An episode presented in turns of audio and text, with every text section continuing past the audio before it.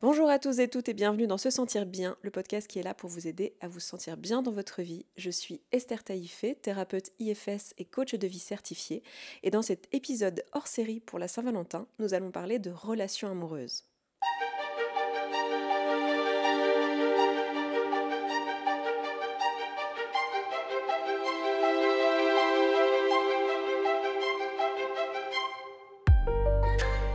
Chaque vendredi, on parle santé mentale et épanouissement personnel. Ici, je vous partage des idées et des outils qui ont pour but de vous aider à améliorer votre quotidien et à vous sentir bien. En plus du podcast, je vous propose régulièrement des ateliers, des cercles de parole, des programmes, donc n'hésitez pas à vous rendre sur se sentir bien.coach pour en savoir plus. Je vous reçois aussi en consultation individuelle, de thérapie ou de coaching en ligne. Et pour cela, rendez-vous sur se sentir bien.coach slash prendre rendez-vous, chaque mot étant séparé du tiré du 6 sur les claviers français AZERTY. Et pour l'heure, je vous laisse avec l'épisode d'aujourd'hui. Bonne écoute.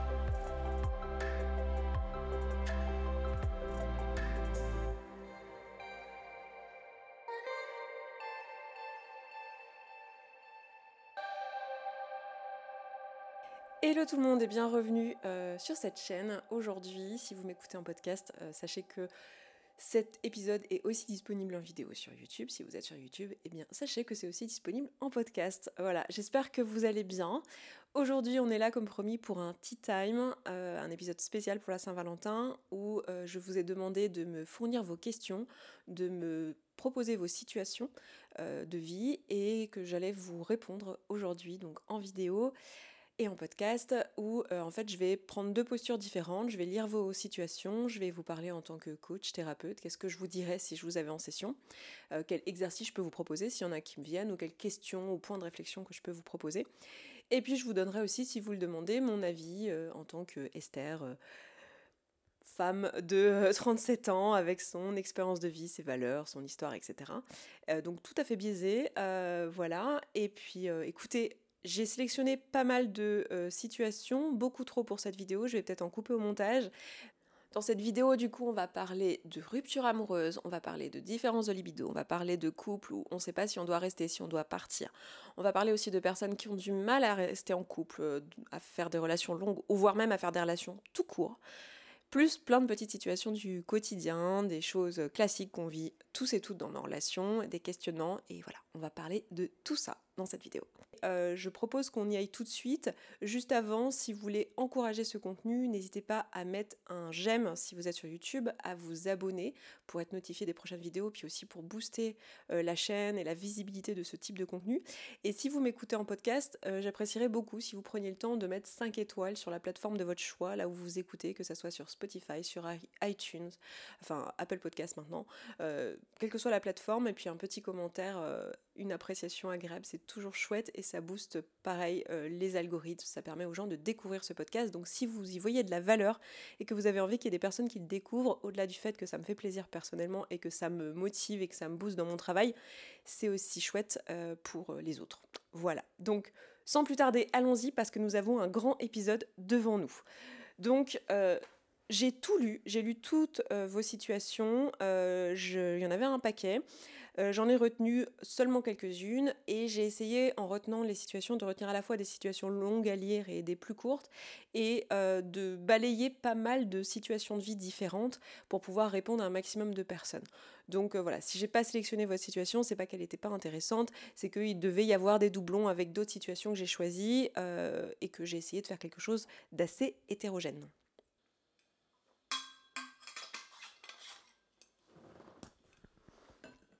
Habituellement dans ces vidéos, j'aime bien avoir un thé avec moi, d'où le tea time. Euh, aujourd'hui, j'ai pas du tout envie de boire un thé, donc sentez-vous libre de prendre le vôtre par contre. Et oui, ce que je vous ai pas dit, c'est que sur YouTube, j'aurais mis un petit time code en dessous de la vidéo pour que vous puissiez passer d'une situation à une autre si vous voulez euh, passer une situation qui vous intéresse moins ou si vous voulez revenir et regarder cette vidéo en plusieurs fois. Ben voilà, vous avez un petit euh, time code qui va vous aider à vous y retrouver.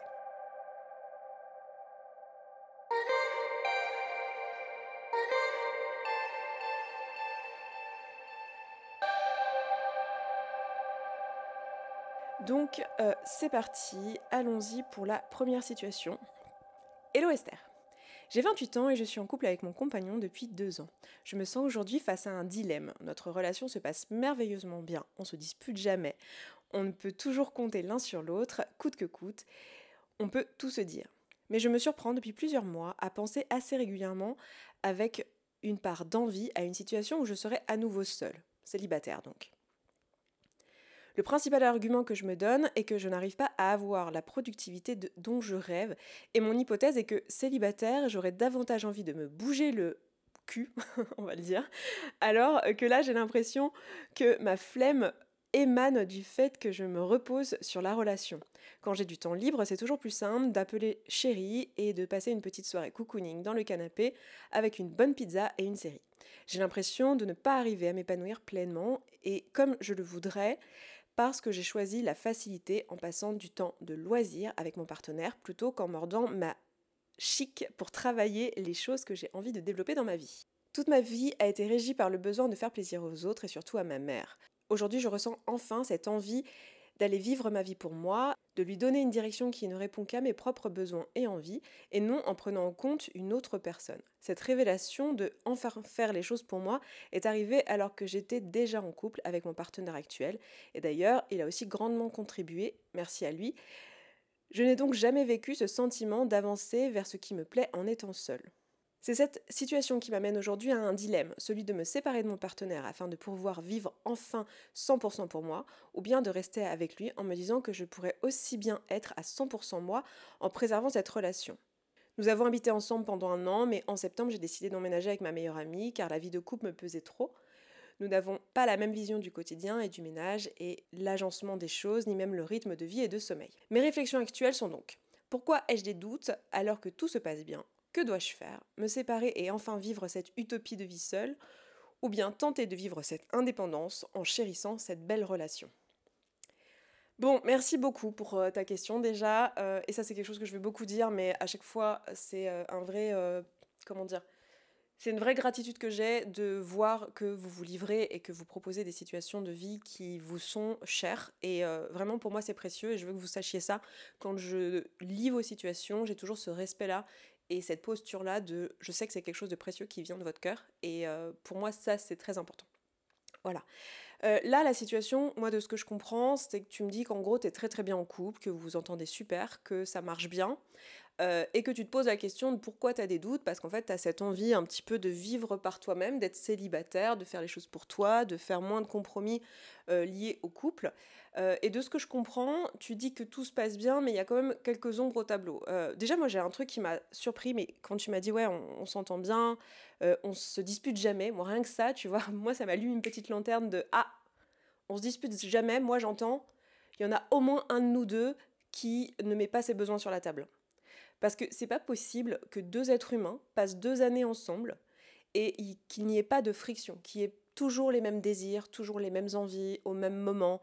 Enfin, euh, vous êtes deux personnes différentes et même si vous étiez des jumeaux, vous n'auriez pas les mêmes désirs tout le temps au même moment. Donc pour moi, quand on dit il n'y a pas de dispute, euh, je, le, voilà, il n'y a pas de conflit, il n'y a pas de désaccord, il n'y a pas de dispute, tout de suite j'entends ça. Donc ça c'est une mise en garde déjà que je mettrais, c'est euh, est-ce que quand tu dis, alors là j'ai pas tout le contexte, on n'est pas l'une en face de l'autre, donc je ne sais pas exactement ce que tu veux dire par là, si ce que tu veux dire par là c'est on a des différents, mais euh, on se respecte dans ces différents et on n'est pas en train de se hurler dessus et de se parler euh, comme du poisson pourri, ok, là je comprends ce que tu veux dire, et pour moi, je suis d'accord avec toi dans ce cas, c'est bon signe dans une relation, ça veut dire que vous êtes capable d'avoir des désaccords, euh, de vous écouter l'un l'autre dans ces désaccords, sans vous parler mal, euh, sans vous manquer de respect, sans vous faire du mal, sans vous envoyer des pics. Bref, vous arrivez à faire ça avec une certaine maturité émotionnelle. Ça, c'est chouette.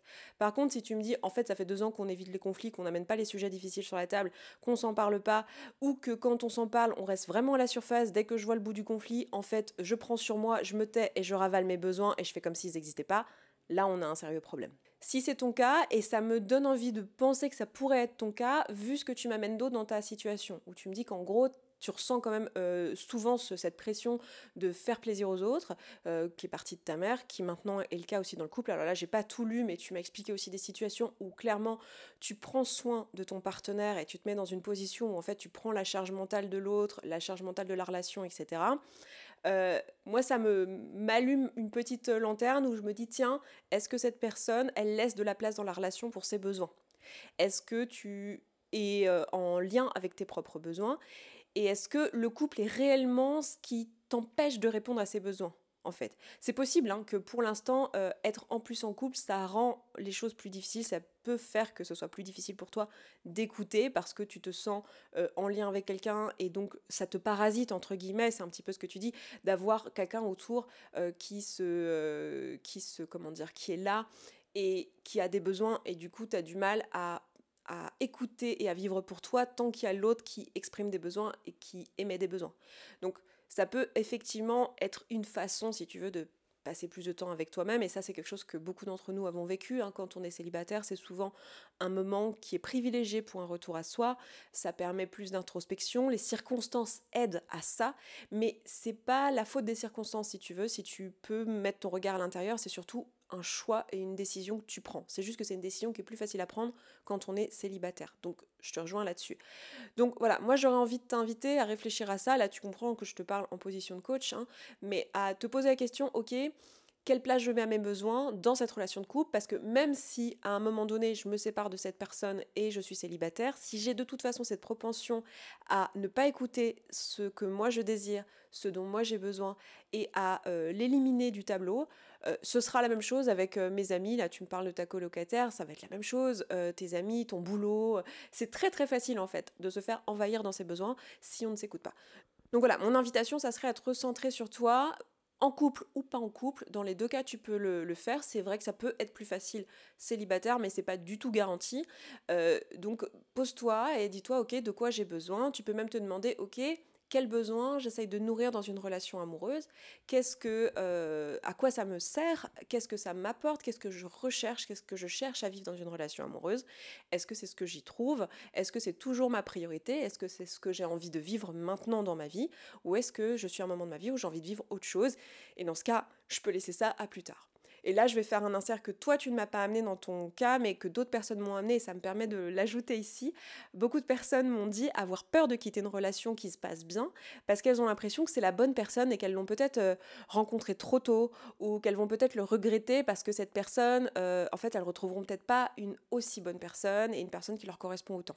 Tu me l'as pas amené comme ça, mais il y a d'autres personnes qui l'ont fait, et j'avais envie d'ajouter quelque chose là-dessus. Euh, en fait, pour moi, une personne qui vous correspond, mais qui correspond pas à ce dont vous avez besoin maintenant et qui n'est pas euh, qui n'a pas envie des mêmes choses, qui ne va pas dans la même direction que toi, euh, ouais, qui veut juste pas les mêmes choses au bon moment. En fait, ça ne peut pas être la bonne personne parce que c'est la définition même de la bonne personne. si on doit avoir une définition de la bonne personne, sachant que à titre personnel, je crois pas forcément au fait qu'il n'y ait qu'une seule bonne et unique personne. Je crois au fait par contre que euh, on a besoin d'être quand même raccord sur euh, avoir les mêmes envies dans la vie, aller dans la même direction et être prêt au même moment. Et pour moi, le fait de dire je rencontre la bonne personne n'est pas au bon moment dans ma vie, en fait, c'est la définition même de ce que n'est pas une bonne personne en fait. C'est justement quelqu'un que tu rencontres à un moment de ta vie où tu as envie des mêmes choses, où tu vas dans la même direction. Donc je le pose là, et puis aussi lever un peu ce mythe de euh, il y a euh, l'âme sœur, la personne, et que si je la rate en fait dans ma vie, j'ai tout raté. Alors que c'est faux en fait, il y a vraiment énormément de personnes avec qui vous pourriez vous sentir bien. Maintenant, si je devais te donner mon avis perso, là, quand je te lis, quand je t'écoute, euh, donc là c'est totalement biaisé, donc c'est mes projections, donc voici si c'est à prendre ou à laisser, et de toute façon, même, mes, même mes questions et mes réflexions de coach, hein, à prendre ou à laisser en fonction de, voilà, comme d'hab, piocher ce qui vous apporte des choses et laisser tomber le reste. Euh, puis aussi, sachez que je peux me tromper. Euh, moi, là, le truc qui me vient, en fait, quand je te lis, en plus j'ai lu tout ton texte, là, j'ai pas forcément lu pour tout le monde, mais toi et moi, on, sait ce que tu as mis dedans.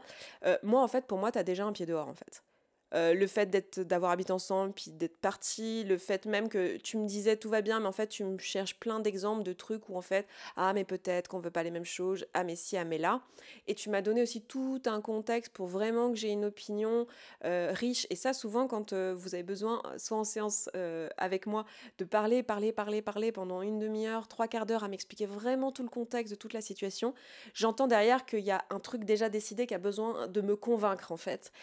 Souvent c'est ça alors parfois non, hein, c'est juste qu'on a besoin d'exprimer à l'oral et qu'on est perdu et tout, et ça permet de clarifier. C'est aussi un petit peu ce que tu m'as dit là, que ça t'avait permis de clarifier. Mais ça peut aussi être, tiens, en fait j'ai déjà une idée et elle est, euh, j'essaye juste de me convaincre.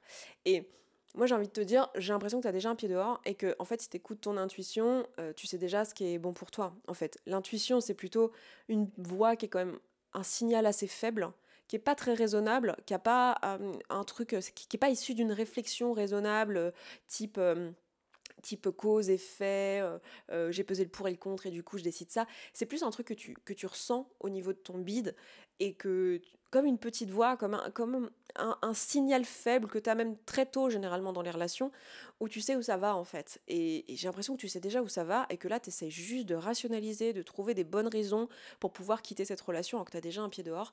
Et en soi, même si tu te plantes et que dans quelques années tu dis putain j'étais bien avec cette personne, en fait là tu j'ai l'impression dans ce que tu dis que tu n'as peut-être pas forcément les moyens maintenant d'être bien dans cette relation puisqu'en fait tu es toujours en train d'imaginer ce que ça pourrait être sans cette relation. Alors je dis pas que c'est facile et qu'il faut que tu quittes cette personne, j'en sais rien, je ne suis pas toi, mais en tout cas dans le texte et au moment où tu l'as écrit et dans ce que tu m'as écrit précisément, moi je sens une personne qui est euh, déjà un pied dehors et qui est à moitié là et qui est déjà en train de préparer sa sortie. Voilà, je peux me tromper, mais euh, j'ai l'impression que la décision en fait euh, au fond de toi elle est déjà prise.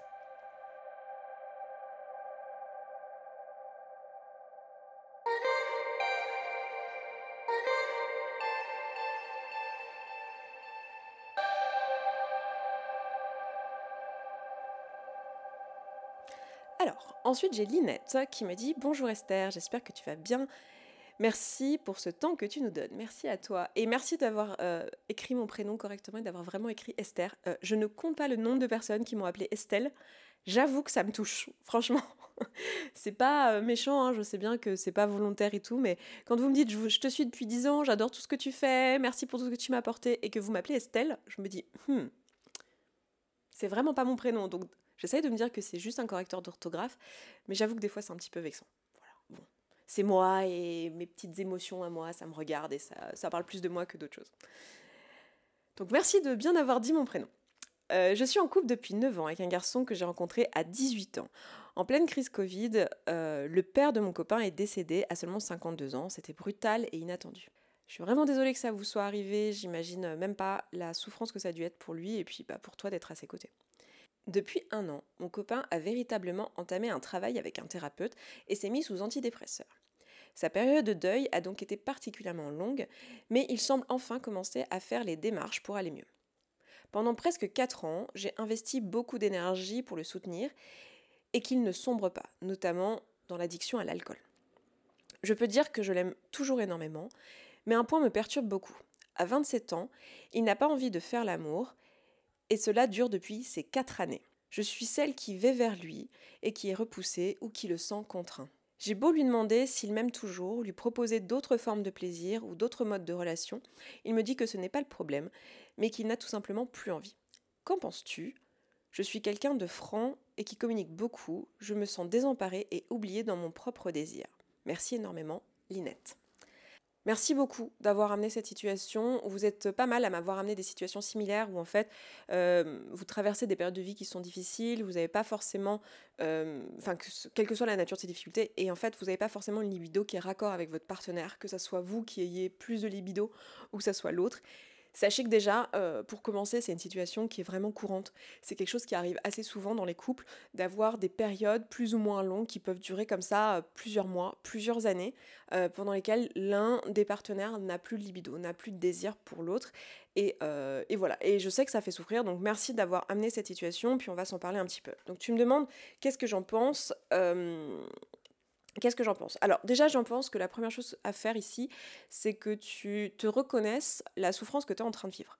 Et en fait, que tu te laisses le droit de juste être euh, frustré, être peut-être en colère si c'est ce que tu ressens, euh, être... Euh, tu m'as dit, je me sens... Comment tu m'as dit ça? Je me sens pas désirée, je me sens rejetée, je crois. Voilà, je me sens repoussée. Voilà, de vraiment prendre le temps déjà de reconnaître que même si euh, lui est en train de vivre une situation compliquée, un deuil, que c'est dur, que euh, j'ai envie de dire c'est lui qui a eu le plus besoin de soutien ces dernières années dans le couple et donc c'est lui la personne qui va mal, parce que c'est lui qui est sous antidépresseur, c'est lui qui fait une thérapie, etc. De te laisser le droit à toi aussi de dire ok en fait moi là j'ai de la souffrance, j'ai de la souffrance pourquoi? Parce que j'ai des besoins qui ne sont pas nourris. Quand je ressens une émotion désagréable, ça veut dire que j'ai des besoins qui ne sont pas nourris. Donc de reconnaître en fait ce manque-là. Quels sont les besoins que tu ne nourris pas dans cette situation? Est-ce que c'est de la sécurité émotionnelle? Est-ce que c'est un sentiment de lien, de connexion, euh, de vulnérabilité, de moments partagés? Qu'est-ce que un besoin d'amour, un besoin d'appartenance peut-être. Qu'est-ce qu'il te manque en fait? Qu'est-ce qui n'est pas nourri dans cette situation-là? Ensuite, pour moi, euh, évidemment, c'est pas négociable euh, la libido. Je veux dire, si l'autre n'a pas envie, évidemment, on, ne va pas le forcer. Euh, pour moi, c'est juste les basiques du consentement que je vois que tu appliques, donc bravo à toi. Donc les basiques du consentement, je le dis pour tout le monde, hein, pas spécialement et uniquement pour toi. Donc évidemment, mais ça veut pas dire que parce qu'on respecte le consentement de l'autre, que nous on n'est pas en souffrance et que nous on n'a pas un manque dans nos propres besoins. Donc qu'est-ce qu'on fait dans ces situations-là? Là, on est clairement dans une situation où, en fait, vous avez des besoins différents à un moment donné de votre vie. Et en fait, là, tu as vraiment une question à te poser qui est, ok, quelles sont mes limites à à quelle, est ma limite dans le fait de ne pas nourrir et de ne pas remplir ce besoin-là dans mon couple de cette manière-là? Euh, Est-ce que je peux nourrir les besoins qu'il y a derrière d'autres manières dans ma vie? Est-ce que ça me satisfait? Est-ce que ça va? Est-ce que je me sens euh, épanouie comme ça? Euh, À quel moment ce sera plus le cas? À quel moment en fait la limite sera dépassée pour moi? Comment je le formule, qu'est-ce que je peux mettre comme action en place quand cette limite sera dépassée, euh, qu'est-ce que je fais, est-ce que je quitte cette relation, est-ce que je reste dans cette relation, est-ce que j'ai une conversation avec mon partenaire, est-ce que j'ouvre mon couple, est-ce que, quelles sont les possibilités, quelles sont les, les solutions que je peux apporter pour nourrir mes propres besoins? Parce qu'en fait, je le rappelle, mais nous avons la responsabilité de nourrir nos propres besoins. Évidemment, quand on est en couple, souvent le comment dire le, le contrat sous-jacent, c'est ok, nous sommes deux personnes avec des besoins, et ce qu'on va faire, c'est que c'est ça l'amour en fait, c'est contribuer à nourrir les besoins de l'autre. Donc comme nous nous aimons et que nous avons envie de contribuer aux besoins de l'autre, eh ben on va partager ça, c'est-à-dire on va partager nos émotions désagréables et on va partager nos besoins, et je vais contribuer au tien, tu vas contribuer au, mien. Donc là, quand on est dans une situation prolongée où en fait euh, l'autre n'est pas en capacité de répondre à nos besoins, il y a une vraie question qui se pose. Est-ce que on répond à ses besoins d'une autre manière, avec nos amitiés, avec euh, notre famille, euh, voilà tout ce qui est besoin d'amour, d'appartenance, etc. On peut les remplir d'autres manières? Ou est-ce que pour nous, il y a pas de possibilité de remplir nos besoins spécifiques d'une autre manière que dans le couple, dans la sexualité par exemple. Et dans ce cas, euh, bah, en fait, on va arriver à un moment donné à une rupture. Ce qui est tout à fait possible en fait. Ça arrive que euh, en fait, on ne trouve pas de terrain d'entente euh, au bout d'un certain temps et qu'on finisse par se séparer. Maintenant, moi, qu'est-ce que j'en pense à titre personnel en tant que Esther, si tu veux? Moi, j'en pense que j'ai tendance à être patiente dans ce genre de situation parce que, en fait, c'est naturel d'avoir des fluctuations de libido. Et en toute honnêteté, comme je ne suis pas dans tes chaussures que je ne suis pas à ta place, je ne sais pas quel est le niveau de souffrance que tu vis, mais j'aurais quand même une limite sur mon niveau de souffrance. C'est-à-dire qu'au bout d'un certain temps, je me dirais, ok, là, moi, ça me va tant que je souffre pas à telle hauteur. Et si c'est trop de souffrance pour moi, eh ben, juste, j'arrête en fait. Donc, à ta place, en fait, si j'étais à ta place, je me poserais cette question comme ça. Je, je serais d'abord compréhensible en me disant ok en fait c'est normal dans les couples et c'est pas forcément signe que le couple va mal ou qu'il va aller dans les roses, qu'il y ait des périodes où on n'a pas la même libido même si ça se prolonge et qu'en fait ça fait partie de la vie des êtres humains que d'avoir des fluctuations, d'avoir des changements et genre, je m'alarmerais pas pour ça. Mais par contre je me dirais ok est-ce que ça me va toujours en fait? Est-ce que le contrat me va toujours?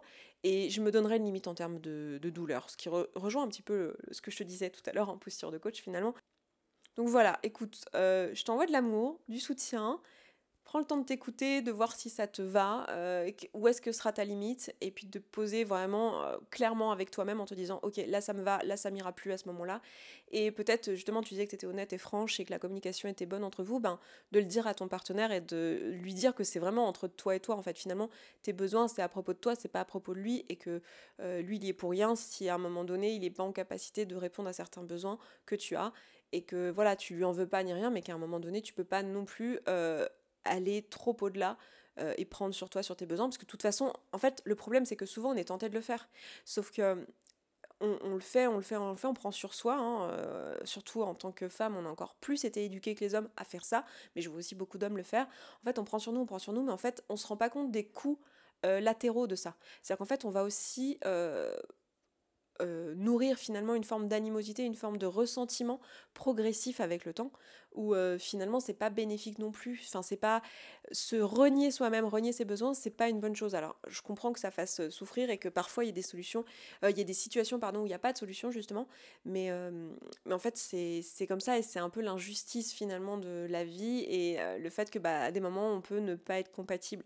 La question c'est de savoir est-ce que toi, t'en es à ce stade-là ou en fait pas du tout, t'es juste dans l'incompréhension, t'as juste besoin euh, de, plus de communication, de plus comprendre et euh, d'être transparente là-dessus avec lui Ou est-ce qu'en fait euh, là c'est bon, tu arrives à ta limite quoi?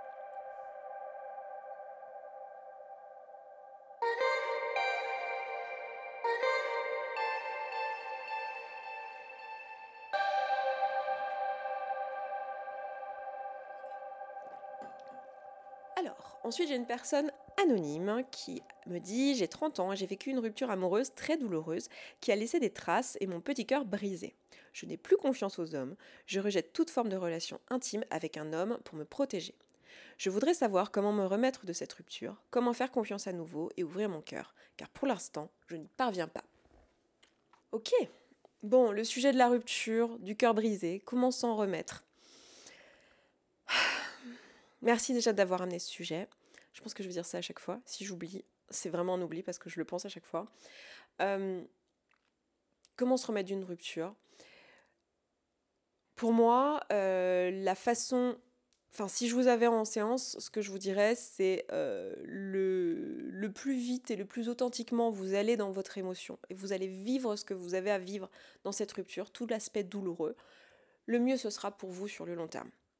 La plupart du temps, en fait, le réflexe, il est de euh, essayer de se distraire, de passer à autre chose, euh, de faire des choses positives, de nourrir un peu un espoir d'un futur, de dater à nouveau, euh, pour ne pas plonger, pour ne pas vivre profondément les émotions désagréables qu'on est en train de vivre si on plonge dans la rupture. Et en fait, souvent, ce que je remarque, c'est que ça fait juste durer cette période plus longtemps et ça la rend un peu plus douloureuse. C'est quelque chose que je vous explique pas mal et que je dis beaucoup dans le podcast. Euh, je crois que j'ai un épisode qui s'appelle Vivre l'émotion, je sais plus quel est le numéro, mais euh, je suis sûre que si vous tapez euh, Vivre l'émotion, se sentir bien sur Google, vous allez tomber dessus, où je vous parle de cette notion de pas résister à l'émotion, mais de vraiment vivre l'émotion. Et que la plupart du temps, ce qu'on fait, c'est qu'en fait, on résiste à ce qu'on ressent pour éviter d'aller plonger dedans.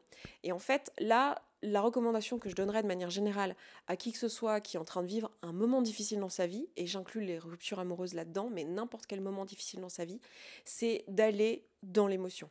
Et le seul moment où je vous conseillerais de ne pas faire ça ou de vous en extraire, c'est quand euh, c'est trop douloureux et que ça vous met euh, dans une situation qui n'est pas, euh, pas saine pour vous, par exemple des crises d'angoisse, des pensées suicidaires, des choses comme ça. Là, je vous dirais, ok, prenez de la distance, mettez de la distraction, mais en dehors de ça, en fait, vraiment de juste y aller, en fait, et de laisser l'émotion nous traverser. Le pire qui puisse arriver, c'est une émotion. Le pire qui puisse arriver, c'est des pensées dans notre tête, c'est des sensations physiques dans notre corps, de la chaleur, des larmes, euh, des endroits où ça serre. Donc, laissez ça traverser votre corps, en fait, et laissez ça traverser vraiment toute votre âme et, tout votre esprit, tout votre instant présent, et vraiment aller dedans et accueillir ça en fait comme quelque chose qui fait partie de vous et qui est en train de se vivre à cet instant présent. Ensuite, en tant cas précis, tu me dis que pour l'instant, tu te sens pas prête à faire confiance aux hommes, que tu sens que tu es en train de te protéger vis-à-vis d'eux dans les relations intimes. Alors tu m'as pas donné beaucoup de contexte et je pense que c'est euh, volontaire et j'ai pas besoin de plus de contexte pour comprendre qu'en fait là actuellement tu as été blessé à un endroit et il y a quelque chose qui se rejouerait ou qui une plaie qui se rouvrirait si tu étais de nouveau intime avec un homme maintenant. Donc moi, ce que ça m'informe, c'est que euh, en, en ce moment précis, en fait, tu as juste besoin de juste guérir ça. Alors je dis juste comme si c'était facile, hein. c'est pas du tout facile, c'est pas du tout rapide, tout ça, enfin ça peut être facile et rapide, mais je veux dire, c'est pas censé euh, nécessairement l'être et je suis pas en train de minimiser le fait que peut-être ça ne l'est pas. Euh, mais pour moi là c'est ça qui est en train de se jouer, c'est qu'en fait euh, j'ai l'impression de ce que tu me dis que là c'est plutôt le moment pour toi d'accueillir ce qui est en train de se passer, peut-être d'aller travailler en thérapie les moments qui se sont passés, ce que ça joue entre ta relation à toi et aux hommes, qu'est-ce qui est en train de se passer, c'est quoi les peurs, c'est enfin qu'est-ce qui est en train de se vivre en fait ici, d'aller en parler, de laisser l'émotion de traverser comme je disais juste avant, et qu'en fait euh, là pour l'instant ta demande qui est comment je fais pour m'ouvrir à nouveau et aller vers des personnes à nouveau vers du dating, j'ai l'impression dans ce que tu me dis qu'en fait c'est pas le moment. Euh, que si pour l'instant tu t'en sens pas en capacité, c'est qu'en fait il y a peut-être encore des choses qui doivent être vécues seules. Alors je dis pas que ça va pas se rouvrir à nouveau, je dis pas que euh, ça va pas être possible pour toi, peut-être même dans un futur euh, très proche, euh, mais en tout cas au moment où tu écris ça, j'ai l'impression que c'est pas la priorité. En fait, que la priorité c'est déjà de recevoir l'émotion désagréable, de comprendre ce qui s'est vécu, de donner de la place et donner de la visibilité à ce qui s'est vécu. Et pour répondre à la question de comment s'ouvrir à nouveau après un cœur brisé, pour moi, c'est euh, un moment où en fait vous sentez que vous êtes prêt, vous sentez que vous avez envie, vous avez l'élan, vous avez l'envie qui revient en fait. Le moment où on est prêt, le moment où on peut le faire, c'est le moment où on a l'envie qui revient. Alors parfois, on a l'envie et on sent qu'on est prêt, mais on ne sait pas comment, parce qu'en fait, on a gardé des habitudes ou des réflexes qui dataient de nos peurs d'avant ou de notre façon de nous comporter avant, qui était plus euh, blessée en fait. Donc là, c'est encore autre chose. Là, dans ce cas, il faut, euh, à mon sens, enfin le conseil que je donnerais, c'est de se mettre dans des situations où on rencontre des personnes, de le faire petit à petit, progressivement, de bien observer comment on se sent à chaque fois qu'on le fait et de, voilà de vraiment prendre un temps d'introspection à chaque fois. Euh, mais la première chose, ce serait déjà d'attendre que l'envie et l'élan soient là. De toute évidence, dans ce que tu me dis pour l'instant, l'envie d'être intime avec un homme n'est pas vraiment là. Donc euh, ça me laisse entendre que c'est peut-être pas le moment pour toi. Et là, moi, euh, juste totalement biaisée, euh, la femme que je suis a envie de te dire, meuf, ça va le faire, fais-toi confiance, euh, tu vas t'en remettre, ton cœur brisé va se réparer parce que tu es forte et que le temps fait des miracles et laisse-toi le temps, prends du temps, trop bien avec toi-même et quand tu seras prête, tu pourras aller dater et rencontrer euh, des personnes super chouettes. Et, euh, et voilà, laisse-toi le, laisse le temps. Et c'est une période qui est chouette aussi, cette période où en fait on est en train de se reconstruire et de se retrouver. Donc profites-en. Voilà.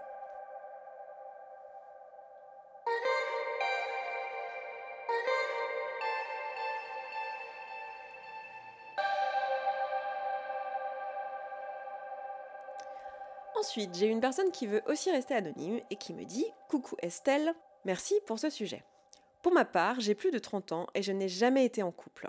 J'ai beau travailler sur moi pour m'aimer, le fait de ne pas être aimé et désiré par quelqu'un est dur à vivre.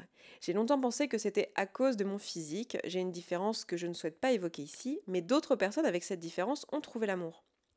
Le fait d'être arrivé à cet âge sans connaître les relations amoureuses et sexuelles est difficile à vivre, c'est même une honte pour moi. J'en ai un peu parlé à mes proches, mais cela n'aide pas plus que ça. Peut-être que la Esther coach pourra me faire avancer sur ce sujet difficile. Merci. Alors déjà, j'ai envie de te dire que t'es pas du tout la seule personne à avoir amené ce sujet. J'ai pris ta situation parce que le commentaire était, clair et court et, très euh, bien formulé. Euh, non pas que les autres ne euh, l'étaient pas, enfin bon bref, mais il y a énormément de personnes qui m'ont écrit ce type de situation, euh, des personnes qui ont 25 ans, des personnes qui ont 30 ans, des personnes qui ont 40 ans, des personnes qui ont 50 ans, qui m'ont écrit en disant, voilà, je n'ai jamais eu de relation amoureuse et euh, j'en souffre. Des personnes souvent qui me disent, j'ai pas mal bossé sur moi, j'ai fait de la thérapie, euh, voilà, mais j'y arrive pas. Donc quel conseil je donnerais? Écoutez, en fait c'est un peu c'est toujours un petit peu difficile de donner des conseils euh, généraux sur ça, même là dans ce que tu me dis. J'entends quand même dans ce que tu m'as apporté qu'il y avait des choses en lien avec cette différence qui crée en tout cas un endroit une croyance limitante, qui crée un endroit un blocage. Donc j'aurais tendance à dire que pour moi, ça serait d'aller chercher les choses qui bloquent. Pourquoi est-ce que tu n'es pas en couple? Pose-toi la question, euh, qu'est-ce qui m'empêche d'être en relation amoureuse aujourd'hui? Qu'est-ce qui m'empêche d'être dans la relation amoureuse de mes rêves aujourd'hui? Et vraiment de noter ça. Donc, si vous êtes concerné par cette situation, vraiment, posez-vous cette question à l'écrit pour vous-même.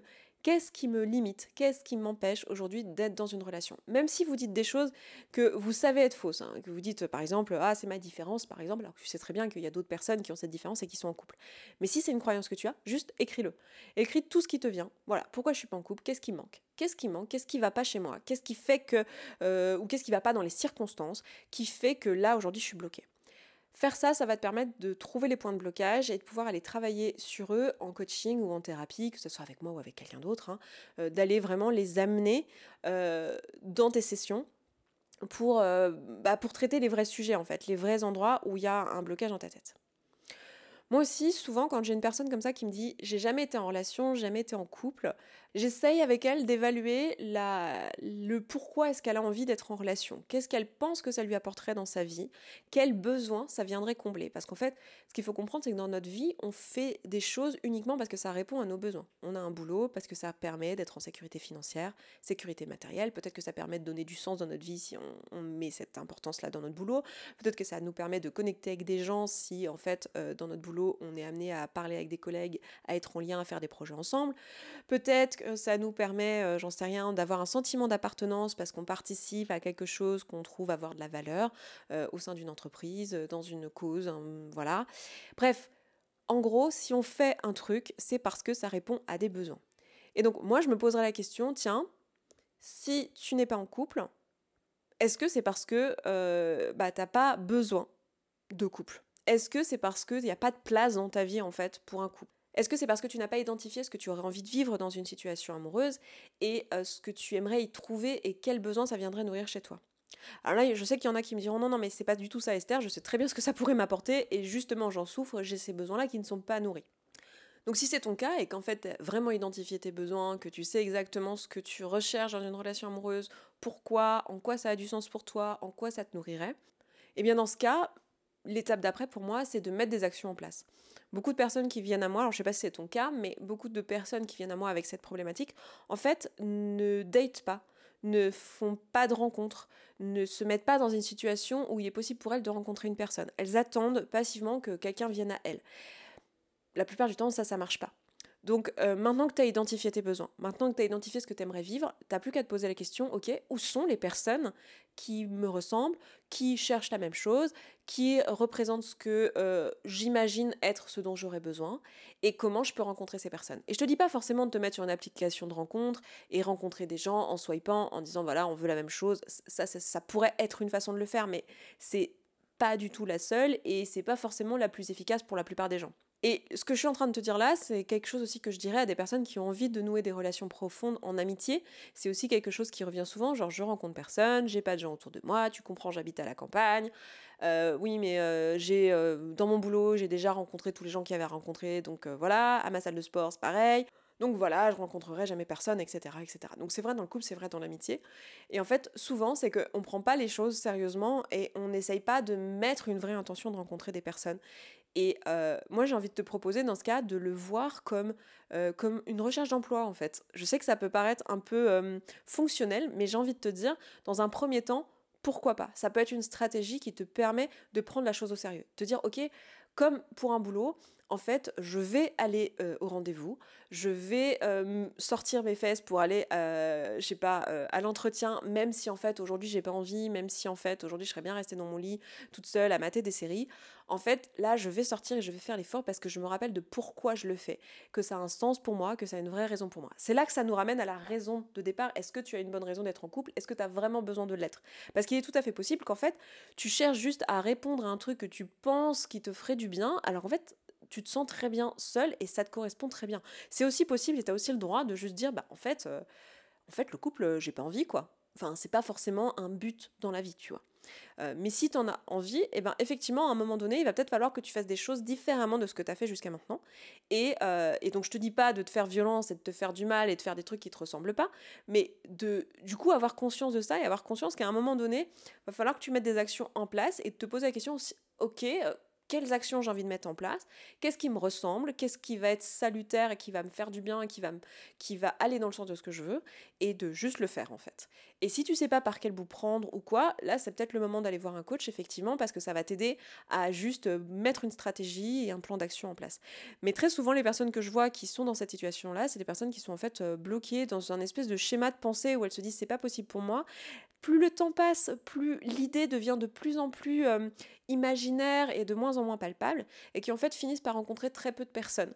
Donc euh, souvent, juste rencontrer du monde d'une manière progressive, des personnes qui nous intéressent, dans un premier temps peut-être même pour de l'amitié, parce que ça peut euh, aussi déboucher sur des relations amoureuses, mais même juste dans un premier temps, voilà, voir qu'en fait il est possible pour nous de rencontrer, d'avoir des gens qui nous apprécient, avec nos défauts, avec nos qualités, ça peut être euh, un premier point de démarche. Et la Esther, euh, femme euh, et tout, a envie de te dire, meuf, en fait, je crois que tu es une femme, je sais plus. J'ai eu des femmes et des hommes qui m'ont qui m'ont ça. Oui, tu es une femme. En tout cas, tu as un prénom né femme. mais souvent, j'ai envie de dire, meuf, en fait, c'est dur le dating t'es pas du tout la seule personne à galérer et, euh, en fait il y a beaucoup de gens qui ont du mal avec ça et parce que c'est c'est il y a un enjeu en fait il y a un enjeu social autour de ce sujet il y a y, a un vrai truc où on met nos tripes sur la table où on se présente en tant que personne vulnérable et en fait ouais c'est dur et, et I feel you, tu vois. Genre, c'est ça, moi, que j'ai envie de te dire. Et j'ai envie de te dire, tu peux le faire, franchement. Pose-toi, propose-toi des stratégies, va rencontrer des gens sans attente particulière, juste commence à, sortir et à te montrer, à te prouver qu'en fait des choses que tu croyais pas possibles sont en fait possibles et voir un peu comment ça se passe et, euh, et peut-être t'entourer de personnes qui, euh, elles, ont réussi à cet endroit, qui euh, sont des contre-exemples en fait et des exemples qui vont à l'inverse de tes biais de confirmation qu'en fait c'est pas possible pour toi, que tu rencontreras jamais personne, que t'es pas désirable, nanani, nanana. Et puis aussi donne-toi de l'amour aux endroits où effectivement tu vois que bah, ça saoule et que ça fait mal en fait de pas être désiré, de pas être aimé et de prendre ce temps-là de reconnaître ça et de te reconnaître aussi le droit que tu as à vivre en fait, et qu'il il y a forcément quelqu'un sur cette planète qui adorerait euh, te donner tout l'amour dont il, euh, dont il pourrait faire preuve, et ça j'en ai euh, absolument aucun doute. Voilà.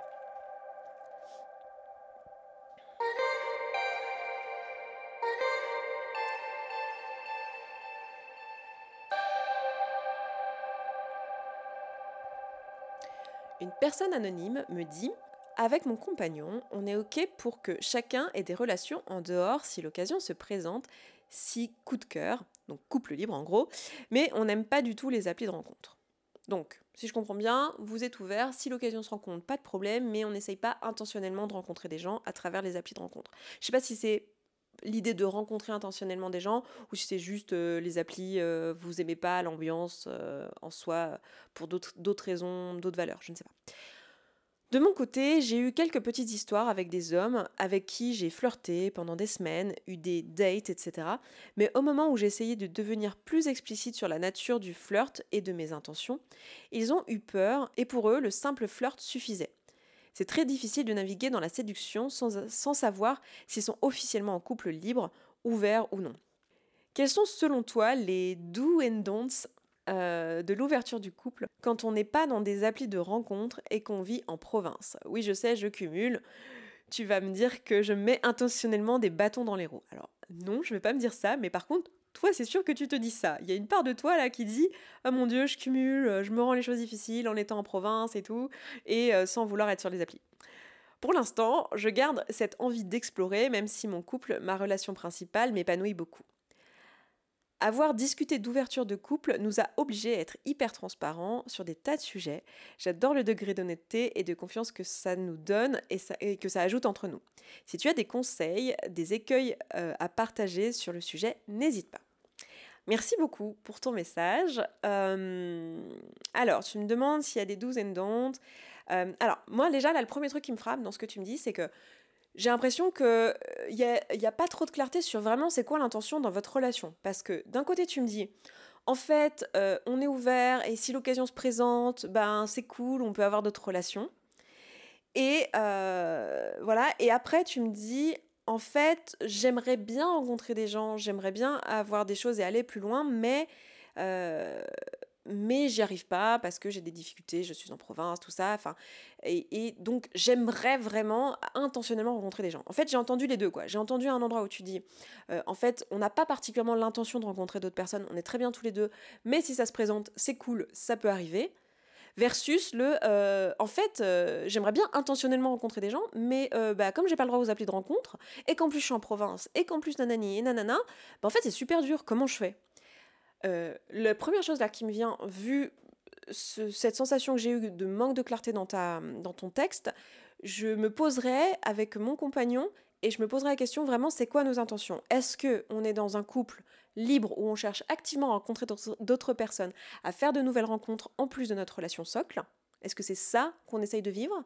Ou est-ce qu'on est plutôt dans un truc de on nourrit notre relation socle, c'est ça qu'on essaye de vivre principalement, et si sur le chemin il se crée une affinité avec quelqu'un, que l'occasion se présente, euh, sans particulièrement la provoquer, eh bien là, euh, on est libre d'avoir une relation intime avec cette autre personne, de créer un lien, euh, amoureux ou pas. D'ailleurs, ça c'est à vous de, de le décider. Est-ce que vous êtes OK de nourrir une vraie relation ou est-ce que c'est juste pour euh, des dates, pour de la sexualité, pour du flirt?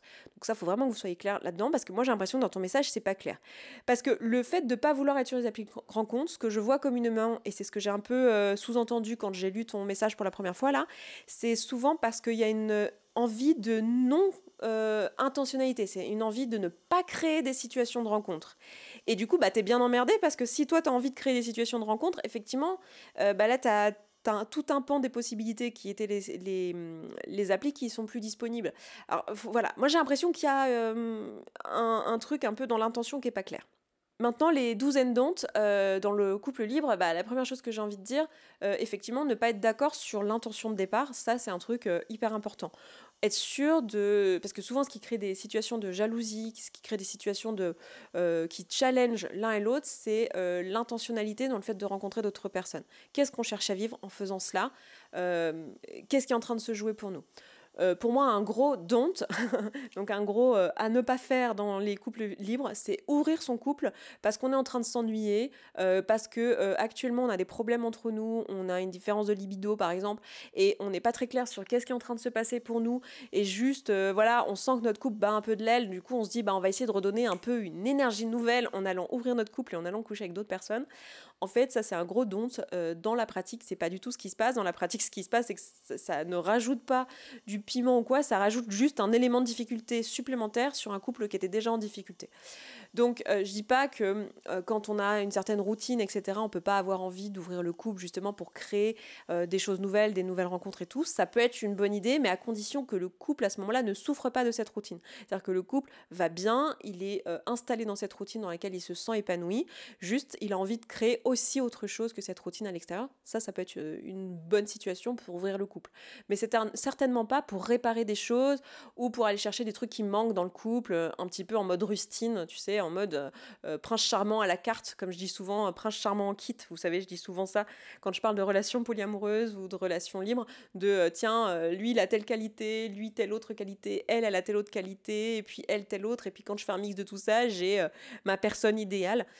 Euh, pour moi, ça c'est euh, une erreur euh, à pas faire. Et une bonne chose à faire, c'est se poser, être clair sur nos intentions, savoir exactement si on se dit les choses, si c'est plutôt du don't see, don't tell, est-ce qu'on ne dit pas, est-ce qu'on partage quand on est avec quelqu'un d'autre ou pas, quel degré de partage on, on a, qu'est-ce qu'on cherche à vivre dans les relations à l'extérieur, enfin bref, de la communication, vraiment beaucoup de communication.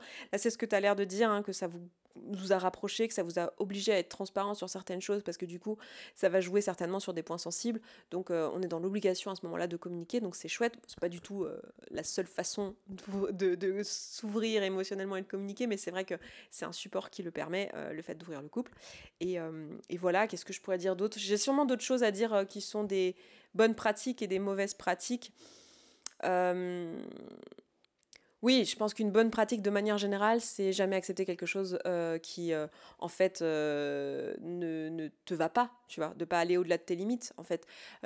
souvent, on sacrifie quelque chose qui est de l'ordre de nos besoins, de nos capacités actuelles, de ce qu'on a envie de vivre actuellement, de là où on en est en termes de sécurité émotionnelle, de là où on en est dans notre besoin d'amour, de là où on en est dans notre besoin d'estime, et on, fout tout ça à la poubelle sur l'autel de des valeurs, de se dire oui, mais moi, dans l'idée, je trouve ça tellement plus intelligent et tellement plus mature émotionnellement euh, d'être dans un couple libre ou dans du polyamour. Presque on idéalise en, mettant le polyamour et le couple libre comme sur un piédestal par rapport au couple monogame. Et euh, du coup, en faisant ça, en fait, on néglige nos besoins. Ça, c'est un vrai euh, no, quoi. Un non, faut pas faire ça parce qu'en fait, tu vas le payer plus tard et tu es juste en train de te maltraiter. Et voilà, donc ça, c'est un, un non. Et là, je te parle autant en tant que coach qu'en tant que Esther parce que euh, j'ai pu en faire les frais. Moi aujourd'hui je suis plus polyamoureuse et euh, je suis plus dans des couples ouverts, etc. C'est plus quelque chose que j'ai envie de vivre depuis euh, déjà à peu près un an et demi, deux ans. Euh, c'est quelque chose dont je m'éloigne. Alors je l'ai fait progressivement, mais c'est quelque chose que je veux plus vivre aujourd'hui.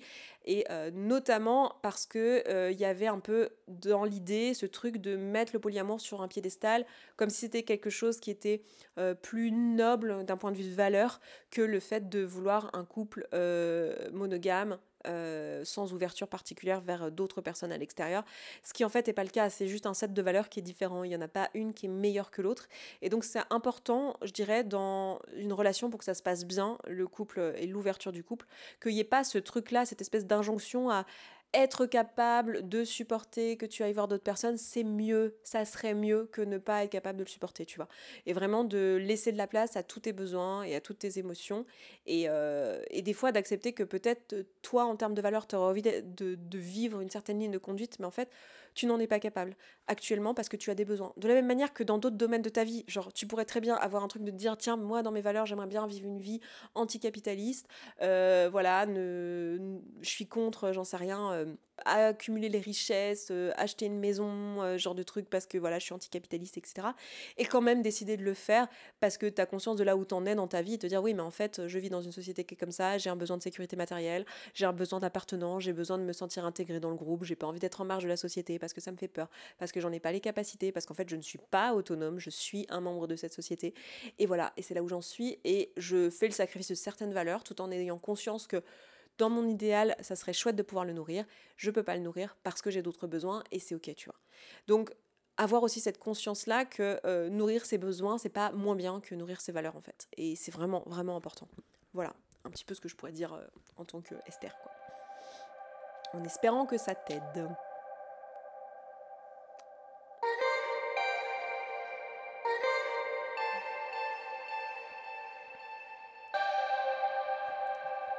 Ensuite, j'ai Tali qui me dit Coucou Esther et merci de cet espace de parole. Avec plaisir, merci à toi d'avoir pris le temps de m'écrire. Voilà mon problème actuel. Je suis en couple depuis 20 ans, j'ai 42 ans, avec le package mariage, enfant, maison, etc. Comme tout couple, je pense, nous avons traversé des moments plus ou moins sympas, et j'avoue que depuis presque toujours, cette relation ne m'épanouit pas pleinement. Les difficultés que j'ai traversées dans ce couple, je parle de ma propre expérience au sein de ce couple, ont un peu étouffé ma vision du couple la charge du quotidien en tant que mère et épouse depuis 20 ans, le manque de complicité et quelques périodes très douloureuses dans cette relation durant ces 20 années ont forcément fait évoluer ma vision du couple et aujourd'hui j'aspire à vivre autrement même si j'aime toujours mon mari et que nous essayons d'arranger la situation. Oui, il y a 20 ans, j'ai fait le choix de partager mon quotidien avec lui, de me marier, d'avoir des enfants, mais aujourd'hui, cela ne me correspond plus. Mon regard sur le modèle que nous montre la société du couple normal a évolué. Aujourd'hui, j'aimerais poursuivre la relation, mais je ne veux plus être mariée ni vivre au quotidien sous le même toit. Je ne veux plus que ma sécurité financière, mon lieu de vie, mon temps dépendent de quelqu'un d'autre, et pareil dans l'autre sens.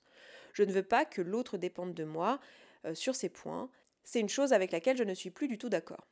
J'en ai discuté avec mon mari, qui lui n'entend pas les choses de cette manière. La vie de couple chacun chez soi n'est pas une option pour lui. J'ai donc un choix difficile à faire. Soit je continue comme ça, soit la relation se termine.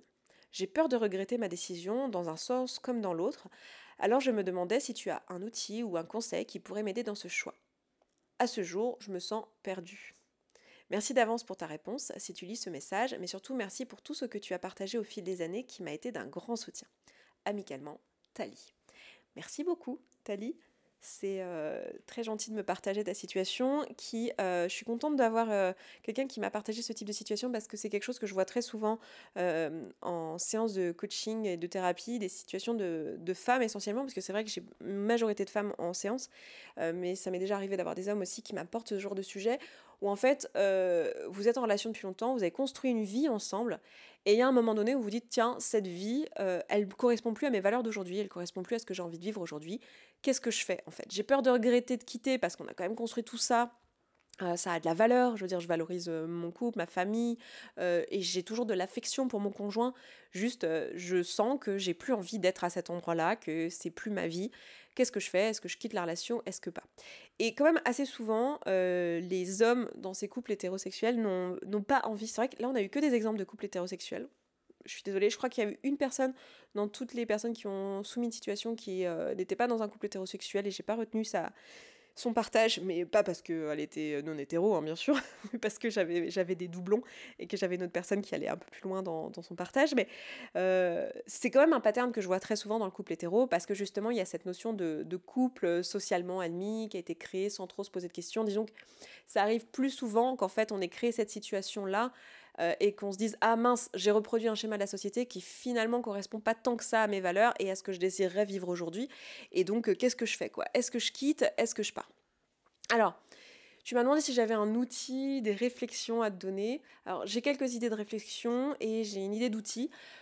Outil tout simple, hein, c'est euh, tu vas tu vas en avoir marre parce qu'en fait je vous dis tout le temps ça, mais juste te poser à l'écrit déjà et te t'écouter en fait. T'écouter, comme tu l'as pu le faire peut-être déjà quand tu as écrit ce message, en fait te, poser la question à toi-même, euh, qu'est-ce qui fait que je suis pas bien dans ce couple-là? Qu'est-ce qui se passe là? Qu'est-ce qui fait que j'ai envie de vivre autre chose? Comment je me sens? Qu'est-ce que j'ai envie de vivre? Et juste de laisser couler. Et moi, je te dirais, laisse couler pendant euh, longtemps. Laisse-toi, euh, fais pas juste 5-10 minutes d'écriture. Laisse-toi couler sur le sujet jusqu'à ce que tu n'aies plus rien à dire. Si ça prend une heure, ça prend une heure. Si ça prend trois heures, ça prend trois heures. Si tu dois le faire en plusieurs fois, fais-le en plusieurs fois. Mais vraiment, et cette conversation avec toi-même de qu'est-ce que j'ai à dire sur le couple, pourquoi je suis pas bien, euh, qu'est-ce que j'aime, qu'est-ce que j'aime pas, quels sont mes doutes, et de laisser déblatérer le truc jusqu'à ce qu'il n'y ait plus rien à sortir.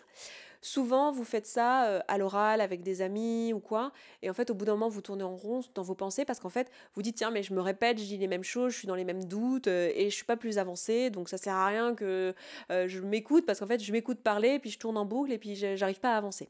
C'est pour ça que je vous propose de faire cet exercice à l'écrit. Parce qu'en fait, à l'écrit, vous allez prendre de la hauteur sur les propos, vous allez pouvoir le relire et euh, entendre ce qui sonne juste et ce qui sonne faux dans ce que vous avez écrit. Parce qu'en fait, quand vous allez écrire, euh, quand vous allez même parler à l'oral, vous allez dire tout et son contraire, euh, vous allez être dans votre doute, vous allez jumper finalement d'une part de vous à une autre part de vous, vous allez mettre en avant, en fait, à l'écrit, quand vous allez le faire à l'écrit, vous allez mettre en avant les désaccords qu'il y a à l'intérieur de vous.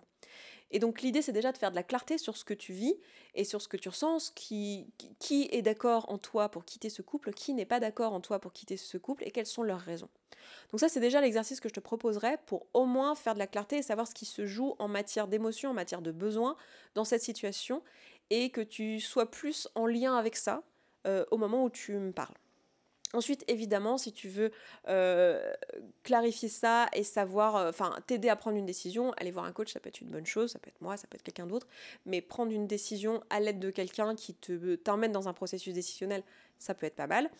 Euh, mais il y a une notion que j'ai envie de te donner sur le processus de décision qui est quand même assez importante ici, c'est qu'en fait, tu me dis, je ne sais pas quoi faire, et souvent quand on est dans ce genre de dilemme, on pense qu'il y a une bonne et une mauvaise décision. Qu'en fait, il y en a une où on risque de regretter et une où on risque de ne pas regretter. Et en fait, moi, j'ai envie de te proposer euh, l'idée que dans tous les cas, tu vas regretter. Que ça soit avec ou sans cette relation. En fait, ce qu'il faut comprendre, c'est que dans tous les cas, il y a un sacrifice. C'est-à-dire que si tu restes avec cette personne, tu sacrifies quelque chose, tu sacrifies euh, une vie seule, euh, une vie où personne, tu disais, dépend de toi matériellement, émotionnellement, etc. Une vie où tu vis pas pour toi, mais aussi pour l'autre, pour prendre soin de l'autre, etc. Donc tu sacrifies ça si tu restes avec cette personne. Si tu ne restes pas avec cette personne, tu sacrifies aussi quelque chose. Une vie ensemble, euh, où vous poursuivez tout ce que vous avez construit, un couple solide de 30, 40, 50 ans d'âge, euh, une, une, vieillesse ensemble avec une personne qui te connaît par cœur et avec qui tu as construit euh, des choses en commun que tu trouves avoir de la valeur, et tout un tas de choses dont tu m'as pas trop parlé ici, parce qu'en fait, je vois que là, tout de suite, ça, là, tu essaies de trouver des, des arguments pour pouvoir en sortir. Dans ce que tu me disais là, tu m'as surtout donné les arguments pour partir mais tu m'as pas tellement donné les arguments qui font que tu es dedans. Mais il y a forcément une part de toi qui a envie d'être dedans et qui valorise cette relation, sinon tu, ce serait pas un dilemme en fait. Donc, sache que dans tous les cas, en fait, quel que soit le choix que tu fais, tu vas renoncer à une vie. Tu vas renoncer à, euh, à quelque chose. Il y a un deuil à faire, un deuil de quelque chose. Et en fait, il n'y a pas de bonne décision ici, en fait. Il n'y en a pas une qui est mieux que l'autre, en fait. C'est juste que tu ne renonces pas à la même chose. Et en fait, là, tu as vraiment juste besoin de te dire, ok, qu'est-ce que j'ai envie de vivre en fait? Qu'est-ce que j'ai envie d'expérimenter dans ma vie? À quoi j'ai envie de renoncer? À quoi j'ai pas envie de renoncer? Qu'est-ce que je veux vivre maintenant? Qu'est-ce que je ne veux pas vivre maintenant? Et, c'est tout quoi. Et à partir du moment où tu lâches l'idée qu'il y a une bonne décision et qu'il y a une décision dans laquelle il n'y a pas de souffrance, euh, tu as tout gagné en fait. Parce que ça n'existe pas une décision dans laquelle euh, il n'y a pas. Enfin, décider, c'est euh, littéralement tuer une idée en fait c'est vraiment euh, dégommer une des possibilités qui existait. Euh, juste quand tu choisis une possibilité, bah, tu fais le deuil de toutes les autres en fait. Et donc, euh, quand tu as fait le choix il y a 20 ans de te marier avec cette personne, d'avoir des enfants et une famille, en fait, tu as renoncé à une vie qui aurait été certainement, je sais pas, une vie où tu rencontrais plein d'hommes, où tu avais plein de relations courtes, où tu faisais beaucoup de voyages, où tu t'allais en soirée, en boîte de nuit et tout, parce que toi, tu étais en train de, de changer des couches, en train de construire une relation long terme, en train de créer un couple, etc. Et tu as certainement eu beaucoup de joie en faisant ça, et certainement des choses que tu n'aurais pas pu vivre si tu avais fait euh, un autre choix. Donc en fait, reconnaître euh, ce que ça t'a apporté de faire les choix que tu as fait dans le passé, et euh, reconnaître que quels que soient les choix que tu fais maintenant, tu vas forcément renoncer à quelque chose. Et, voilà, et de te dire, bah, il y aura peut-être des regrets, il y aura peut-être des choses dans ce que j'ai renoncé qui vont me manquer, que j'aurais aimé poursuivre, et qu'en fait, je ne vais pas poursuivre parce que j'ai fait ce choix. Donc il y a vraiment un truc d'acceptation que j'ai envie de te proposer dans la situation, en fait, d'accepter que, en fait, dans la vie, on peut pas tout faire et que mm, dans notre vie, il y a des choses qu'on aurait aimé vivre, qu'on ne vivra pas, juste parce qu'en fait, on a un temps limité et on a une énergie limitée et et voilà, en fait, c'est un vrai travail de deuil. Et je pense qu'en plus, là, avec Internet, c'est un peu plus difficile, je pense, que pour les générations d'avant, parce que avec Internet, on voit encore plus des choix de vie différents. On voit plein de gens vivre plein de choses, alors qu'avant, on voyait juste euh, finalement les quelques personnes qui nous entourent, qui avaient souvent des choix de vie similaires parce qu'elles venaient du même milieu social que nous, de la même culture, etc. Donc, euh, on avait moins ce truc de euh, l'herbe est plus verte ailleurs, tu vois. Et de se dire, ah, mais terrain, il y a ça aussi que j'aurais pu vivre, et puis ça, et puis ça, oh mon Dieu, j'ai pas rempli ma vie, j'ai pas vécu une vie pleine parce que j'ai pas fait ça, ça, ça, ça, ça, et ça, et puis aussi ça. Enfin, tu vois. Et euh, juste te dire, en fait, en fait, c'est ok, quoi. Ma vie est limitée et je peux tout à fait passer à un autre chapitre maintenant, mais du coup, je vais fermer un chapitre, voire même fermer un livre. Et donc, oui, je vais faire le deuil de ce livre. C'était peut-être une bonne lecture, j'ai adoré euh, lire et écrire ce livre, mais maintenant, je vais en écrire un autre, en fait. Et c'est tout à fait euh, ok de faire ça. Ou alors te dire, bah non, j'ai pas envie de refermer ce livre, j'aime trop cette histoire, j'aime trop ce que je suis en train d'y vivre, et en fait je vais plutôt écrire un tome 2, et euh, je vais créer autre chose dans la suite avec les mêmes personnages, etc. Mais vraiment, il y a cette notion d'acceptation que j'ai envie de te proposer. Et là, j'ai pas particulièrement de réponse à faire en tant que Esther, parce que c'est vraiment que je, sais, je suis dans une situation un peu différente de la tienne. En fait, moi, j'ai vécu euh, plusieurs relations longues qui finalement euh, n'ont pas abouti à euh, on fait des enfants, on, a une maison, une famille, un mariage, alors que c'est quelque chose que je désire aujourd'hui. Donc en fait, moi, j'ai plutôt ce truc de ah, j'aurais adoré vivre cette vie, mais je vois bien que je n'ai pas vécu cette vie, mais du coup, j'ai vécu d'autres choses que je n'aurais pas pu vivre si j'avais vécu ça. Donc tu vois, je suis aussi dans cette démarche d'acceptation. Donc moi, là, tout ce que je peux faire, c'est influencer en disant ah, mais c'est trop bien ce que tu as vécu, j'adorerais, c'est beau, ça a du sens, etc parce que moi je suis dans ce besoin-là. Donc en fait, c'est pas très intéressant là pour toi, ça va juste te dire euh, moi là où j'en suis et ce que j'ai envie de vivre dans ma vie en soi, je suis pas sûre que ça soit très utile. Donc c'est pour ça que j'ai pas grand chose à dire en tant que Esther, à part, euh, je trouve ça génial, moi, de pouvoir euh, vivre cette vie pleine avec, euh, avec une personne avec qui on construit. Où Je trouve ça beau, en fait, cet engagement-là, et de se, se, souder et se soutenir dans la difficulté, et d'arriver à ce niveau d'affection-là, où en fait, c'est plus l'amour fougueux, ou le truc. Tu disais que dès le début, tu sentais que de toute façon, c'était surtout une personne pour construire, mais qu'il n'y avait pas forcément ce truc-là. Mais moi, je vois une vraie beauté là-dedans. Donc, à titre personnel, je vais certainement te dire c'est trop beau, il faut que tu gardes ce couple parce qu'en fait, euh, parce qu'en fait c'est ce que moi j'aimerais vivre, euh, mais en fait euh, c'est pas peut-être pas du tout ce dont tu as besoin, tu vois, et, et c'est peut-être pas le bon conseil pour toi. Peut-être qu'il est temps pour toi de fermer ce livre et d'en écrire un nouveau. Donc en fait voilà, c'est pas très très intéressant de savoir ce que moi j'en pense parce que ça va juste te dire ce que moi j'ai envie de vivre maintenant. Bon, voilà.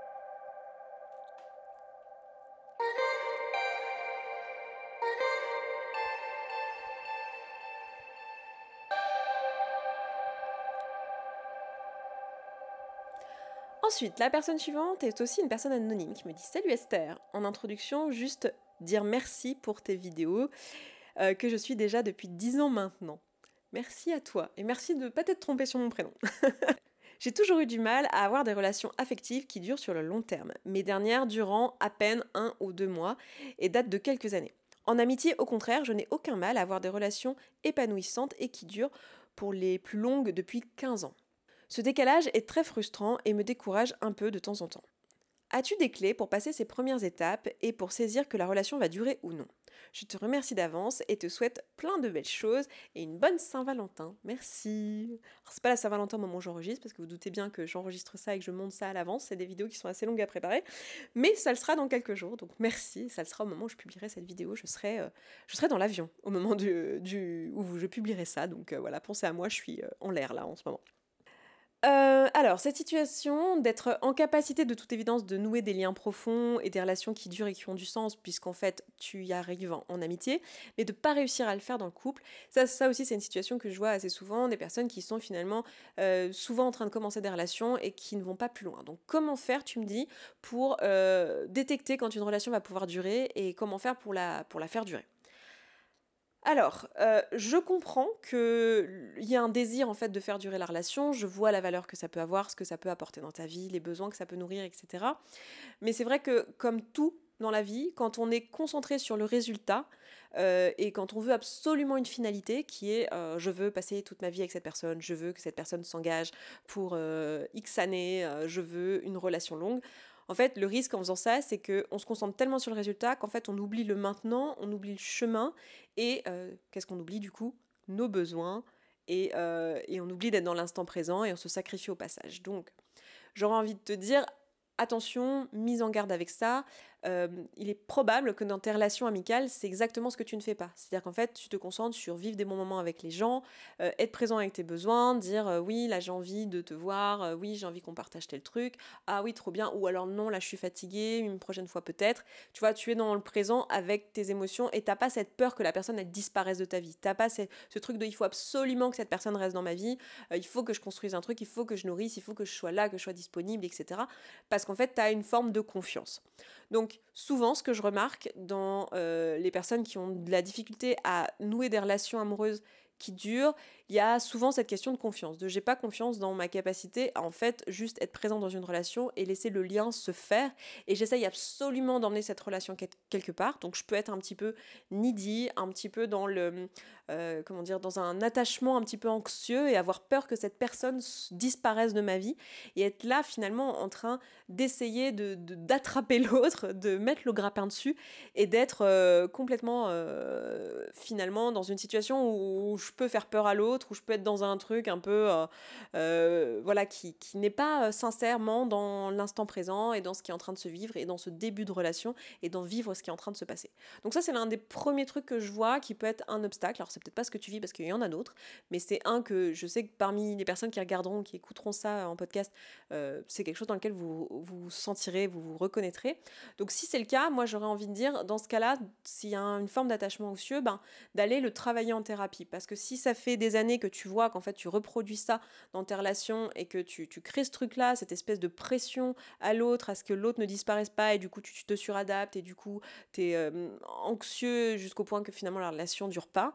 Euh, moi j'aurais envie de te dire, va le travailler en thérapie parce qu'il y a certainement des choses qui se jouent pour toi dans ton attachement, probablement liées à tes figures d'attachement primaires, donc euh, tes parents, euh, un ou deux de tes parents quand tu étais jeune.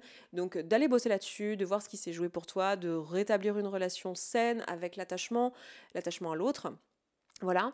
Ça peut aussi être à l'inverse, plutôt qu'un attachement vraiment anxieux, plutôt un attachement fuyant, une peur de l'engagement, une peur de nouer une relation importante, de se dire tiens mais en fait je ne suis pas sûre que cette personne est la bonne et du coup je vais me retrouver coincée dans un truc que je pourrais pas partir et, voilà. Et du coup bah, je préfère arrêter la relation parce qu'en fait j'ai pas cette certitude, j'ai pas ce truc dont les gens parlent là qu'il faudrait absolument être sûr que quand on a rencontré la bonne personne on le sait, on a un truc qui nous qui s'illumine dans notre tête et comme je ressens pas ça, eh ben je préfère couper court parce que je veux pas faire mal à l'autre et puis je veux surtout pas me retrouver bloqué dans cette situation euh, et être bloqué, euh, coincé pendant X années à jamais pouvoir quitter la relation.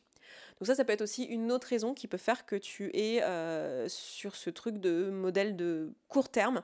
Et dans ce cas, bah, ma réponse est la même, ce serait d'aller travailler ça en thérapie parce que il y a certainement quelque chose qui se joue dans la peur de l'émotion de l'autre, la peur de l'amour de l'autre, la peur de l'attachement de l'autre, la peur d'être bloqué dans une situation, de perdre ton indépendance et ta liberté. Il y a certainement des choses qui se rejouent là-dedans euh, dans l'attachement que tu as pu avoir avec tes parents. Donc pareil, euh, j'aurais envie de te dire, va le voir en thérapie, va explorer ça avec curiosité et voir euh, ce qui se joue pour toi. Et la troisième chose qui pourrait se passer, à mon sens, là, dans cette situation-là, quand les relations durent pas, c'est aussi quelque chose qui est très culturel, cette espèce d'illusion que l'amour, c'est ce truc un peu explosif, ce truc euh, qui, en fait, ce moment de la rencontre, il y, en a, beaucoup parmi vous qui m'ont dit aussi, j'ai du mal à vraiment me poser dans une relation, j'ai peur de me poser trop tôt et tout. Puis j'ai envie de vivre ce truc, un peu cette flamme des débuts de relation, je suis devenue addict à ça. Et souvent, beaucoup de gens qui ont des relations qui durent que quelques semaines, quelques mois, voire un an, c'est souvent en fait des personnes qui veulent vivre cette NRE, donc euh, New Relationship Energy, donc qui est cette période de énergie de la nouvelle relation, de la relation naissante, où en fait durant cette période il y a une espèce de fougue, une espèce de flamme, une espèce d'envie d'être là et d'énergie débordante pour l'autre et de présence à l'autre et parfois même de passion qui nous envahit et en fait on confond souvent ce sentiment à l'amour. Et en fait, ce sentiment-là, il est présent au début de relation, dans la majorité des cas, et en fait, il finit par s'estomper, et c'est normal. Et en fait, quand ça s'estompe, beaucoup de personnes ont peur et se disent mince, ça veut dire que je l'aimais pas vraiment en fait. Je me suis trompée, je croyais que j'étais amoureux, mais en fait, je suis pas amoureux. Ou euh, se disent bah voilà, là j'ai juste un attachement, c'est pas de l'amour. Et en fait, du coup, ils arrêtent la relation en se disant que ce qu'ils vivent après n'est pas de l'amour. Et en fait, c'est une erreur. Euh, à mon sens, c'est une erreur. Euh, l'amour prend plusieurs formes et cette forme de passion, c'est un aspect euh, super de la relation amoureuse et qui est beau à vivre, mais c'est pas tout ce que la relation amoureuse a à offrir et c'est pas forcément quelque chose qui est souhaitable à garder sur le long terme en fait. Si vous êtes constamment dans ce truc-là, c'est beaucoup trop d'énergie, c'est beaucoup trop. Enfin, c'est très prenant en temps, en énergie, etc. Et ça finit par s'estomper et c'est normal. Donc il y a des personnes qui ont soit peur de ça parce qu'ils se rendent compte justement que ça prend beaucoup de place dans leur vie, ils se disent non, non, mais je veux pas ça pour le reste de ma vie. Et dans ce cas, si c'est ton cas, j'ai envie de te dire, t'en fais pas, ça dure pas tout le reste de la vie. Et, euh, ou d'autres personnes qui, au contraire, adorent ce truc là et veulent le vivre continuellement et se disent mais il y a un problème, moi à chaque fois ça, ça s'en va. Et donc ça veut dire que je l'aime pas, euh, les relations s'essoufflent, c'est nul, on rentre dans un train-train quotidien et on s'ennuie. Et en fait, j'ai envie de dire, bah, le couple, c'est ça en fait. Hein. C'est vivre ensemble euh, pour le reste de la vie, euh, du quotidien, des moments de vie euh, tout à fait anodins, des journées de travail, des journées de vacances, des jours où on est en SPM, des jours où on est super joyeux, où il s'est passé des bonnes nouvelles, des jours où il y a des mauvaises nouvelles, des jours où on est malade, des jours où on est en bonne santé. Et accepter que ça, ça fait partie de la, vie du couple. Donc voilà ce que je te dirais, quelles pistes je pourrais te donner. Est-ce que j'ai des clés euh, pour euh, passer ces premières étapes, ben, moi je te dirais de, de, prendre le temps de te connaître en fait, de savoir ce qui se joue pour toi, de quoi tu as peur dans la relation, qu'est-ce que tu mets en place qui fait que euh, tu t'amènes dans cette situation-là, euh, en quoi ça te sert aussi euh, d'avoir des relations qui ne durent pas en fait, qu'est-ce qui se passe pour toi, pourquoi c'est ce que tu crées dans ta vie, vraiment d'aller creuser un peu avec curiosité ça, soit à l'écrit, soit en thérapie, comme je te disais, si tu te sens concerné par les sujets que je t'ai proposé d'amener en thérapie, mais vraiment d'être curieux par rapport à ça, et pareil, de pas te focaliser sur le résultat, sur changer ça à tout prix, mais vraiment sur le, tiens, qu'est-ce que je suis en train de créer là pour moi, en quoi ça m'arrange, en quoi ça me sert, parce que si je le fais, c'est que ça me sert forcément à quelque chose, et euh, de vraiment aborder ça avec curiosité, et euh, avant de vouloir absolument casser ce schéma que tu es en train de créer.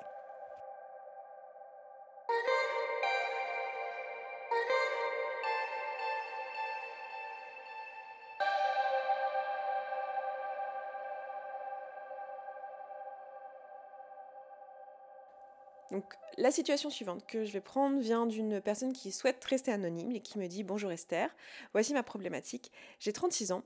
Depuis ma rupture il y a 6 ans avec quelqu'un avec qui je suis restée 10 ans, j'enchaîne les relations de moins d'un an en moyenne. Que le mec soit génial ou pas, je finis par regarder ailleurs de manière compulsive. Ça mène parfois à de l'infidélité, parfois non. Quand infidélité il y a, je n'éprouve que très peu de remords, alors que je peux en éprouver pour d'autres sujets considérés comme moins graves. Le problème vient de moi, je le sais. Ce n'est pas parce que je suis malheureuse en couple ou autre, c'est comme un besoin déraisonné de plaire, de ressentir des frissons, de profiter de ces moments-là de séduction que je ne peux expérimenter qu'avec des hommes qui ne sont pas mon compagnon. Je n'ai absolument personne à qui en parler et je sais que le fait de tromper sans remords est vraiment très mal perçu. J'aimerais, si le cœur t'en dit, avoir ton avis. Devrais-je consulter ou penses-tu qu'un travail sur la volonté peut suffire, à force de patience et de temps, à calmer les choses? Merci d'avoir lu mon pavé et merci pour toutes les vidéos inspirantes que tu fais. Merci pour ton partage, merci pour ta situation, surtout qu'effectivement, tu as raison, c'est assez tabou le fait de tromper et en plus de ne pas avoir de remords. Et euh, je comprends que tu as envie de comprendre un peu ce qui se passe pour toi. Et euh, dans ta situation aussi, donc on retrouve ce que je disais un petit peu juste avant, qui est euh, cette, situation où là, pour le coup, toi, tu es clair avec le fait que c'est ça que tu aimes, mais le fait d'avoir du frisson, l'envie de vivre un peu ce moment du début où il y a une forme d'infatuation, tu vois, qui est propre au début d'une relation, sans pour autant avoir envie que ça aille au-delà. Hein. Tu disais, au bout d'un an max, euh, en fait, j'ai envie que ça aille au-delà, voire je peux tromper carrément la personne avec qui je suis, parce qu'en fait, ce que je cherche à vivre, c'est un truc que je peux pas vivre avec quelqu'un qui est mon compagnon. Et tu me demandais, voilà, est-ce que il faut que tu ailles consulter? Est-ce que juste un travail sur la volonté pour pas tromper tes copains, c'est suffisant, etc., etc. Alors déjà, il y a un truc qu'il faut comprendre, c'est que en fait, dans la sexualité et dans le romantisme de manière générale, dans les situations romantiques, il y a, à la fois le désir et à la fois la question de, de, la sécurité. Et souvent, quand vous me parlez de différence de libido d'ailleurs dans les couples, c'est souvent ça, c'est souvent ce truc de maintenant qu'on a installé de la sécurité finalement et que mon partenaire est devenu une figure d'attachement pour moi, un, cadre sécurisant, bah, en fait j'ai moins de désir parce que le désir il vient de l'inconnu, du fait d'avoir un petit peu cette, cette peur que ça disparaisse, une espèce de, de trucs pas très palpables et pas vraiment sécurisants, justement, une espèce d'interdit, une espèce de peur, une espèce de doute de est-ce que je vais me faire rejeter, est-ce que pas, est-ce qu'en fait je vais y arriver? Il y, a, il une espèce de chasse à avoir qui crée du désir, qui crée de l'envie d'obtenir quelque chose qu'on n'est pas sûr de pouvoir obtenir. À partir du moment où on est en couple et qu'on a de la sécurité, euh, et ben ce désir-là, il peut baisser. Mais le problème, c'est que si on est toujours dans la recherche de désir, on peut aussi être toujours dans l'insécurité. C'est pour ça que c'est très insécurisant d'être avec quelqu'un qui est un petit peu dans un attachement fuyant, qui est toujours un petit peu en train de vous laisser dans le doute, est-ce qu'il va me répondre, est-ce qu'il va pas me répondre, bah, ça crée aussi beaucoup d'insécurité. Donc là, c'est vrai que j'aurais pu le dire dans une précédente euh, réponse, mais il y a, y a quelque chose qui joue dans les différences de libido souvent entre ce truc de euh, réussir à créer du désir tout en étant dans une relation sécuritaire, comment vous pouvez euh, travailler là-dessus? Donc ça, c'est souvent quelque chose qu'on fait en thérapie de couple, hein, quand on accompagne des couples, on travaille sur ces trucs-là. Quand je dis on, je parle de moi et mes confrères et consoeurs qui font ce métier. Et dans ton cas, euh, j'ai l'impression que c'est ça effectivement que tu recherches. Donc cette, euh, ce truc de créer le désir, de te sentir désiré, de te sentir désirable. J'ai aussi pris ton commentaire parce qu'il y a eu plusieurs femmes comme ça qui m'ont dit euh, avoir ce besoin en fait de plaire. Je pense que c'est aussi quelque chose que moi dans la vraie vie j'ai vu auprès d'hommes. Donc voilà, là dans les personnes qui m'ont contacté, il n'y a pas eu d'hommes, mais je sais que c'est quelque chose que les hommes peuvent vivre aussi. Cette envie un peu de, de plaire comme une recherche de validation et puis une recherche aussi de cette émotion forte que tu es en train de vivre. Est-ce que tu as besoin d'aller travailler ça en thérapie? Probablement si à un moment donné tu as envie d'en sortir et que c'est un truc qui te convient pas en termes de valeur et que ça finit par faire souffrir ou te faire souffrir, ça vaudra le coup d'aller voir un peu ce qui se passe pour toi, que en fait ça nuit à, la qualité des liens que tu peux créer avec les gens. Évidemment, ce sera peut-être une bonne idée d'aller regarder ça en thérapie, comprendre pourquoi. Est-ce que ta recherche de validation euh, est à ce point-là euh, présente dans les relations et dans la chasse aux nouvelles personnes? Pourquoi tu recherches absolument cette émotion forte? Qu'est-ce qui se joue pour toi? Qu'est-ce que tu as peur de manquer si jamais tu le, le faisais pas? Euh, Vraiment d'aller travailler ça en fait. Qu'est-ce qu'il y a derrière?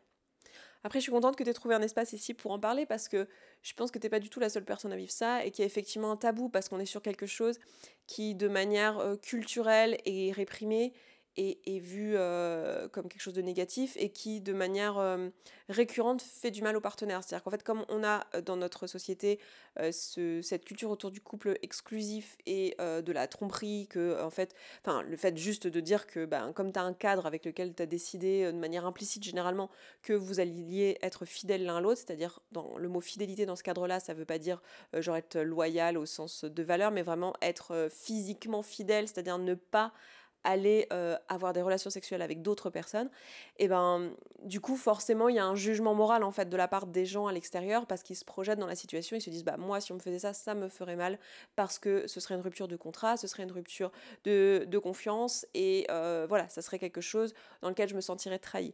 Donc c'est normal qu'il y ait une forme de rejet en fait de la part de la société, il faut juste comprendre d'où ça vient et que toi tu vois pourquoi est-ce que tu crées ça, pourquoi t'as pas de remords là-dedans, qu'est-ce que tu gagnes parce qu'il y a certainement quelque chose euh, qui se joue pour toi qui est plus important que euh, ce qui se passe dans le, pour, pour l'autre en fait.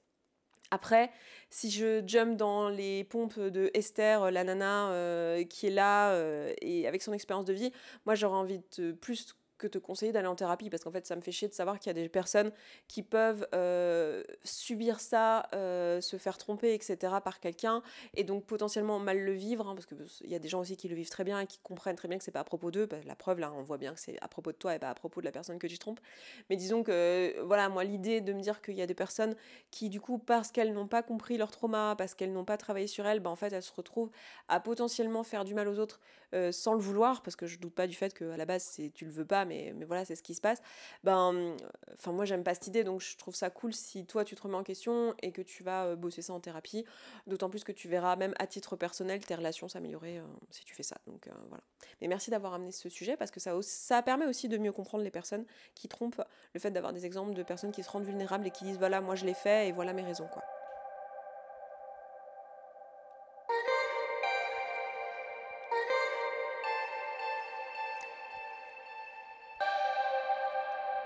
A de nouveau un message qui veut rester anonyme et qui me dit comment savoir si c'est à moi d'apprendre à nourrir mon besoin de marque d'affection et d'attention par moi-même ou si c'est mon partenaire qui ne me correspond pas car je lui ai déjà exprimé mes besoins mais il n'a pas modifié ses comportements envers moi car lui, il n'est pas démonstratif, c'est comme ça.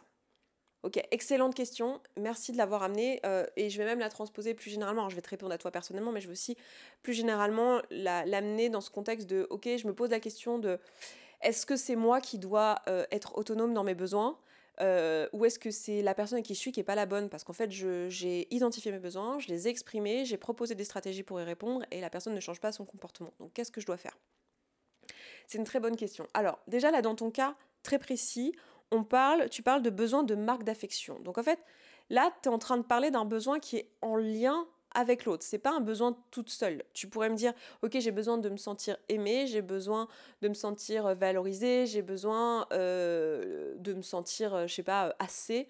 Là, effectivement, c'est quelque chose qui est un besoin que tu n'as pas besoin d'une relation pour le nourrir. Alors, même si c'est toujours chouette, et comme je disais un peu plus tôt dans la vidéo, en fait, le contrat du couple, c'est ça, hein, c'est contribuer mutuellement à remplir les besoins de l'autre, c'est ça l'amour, en fait, c'est partager le fait de dire bah voilà plutôt que de, faire tout tout seul de répondre à mes besoins tout seul de gérer mes émotions tout seul bah voilà on est deux à porter la chose et, on s'aide mutuellement et c'est ça aimer c'est je suis là pour toi quand tu en as besoin tu es là pour moi quand j'en ai besoin et, et, voilà et on est autonome et on n'a pas besoin l'un de l'autre mais ensemble, c'est quand même beaucoup plus facile.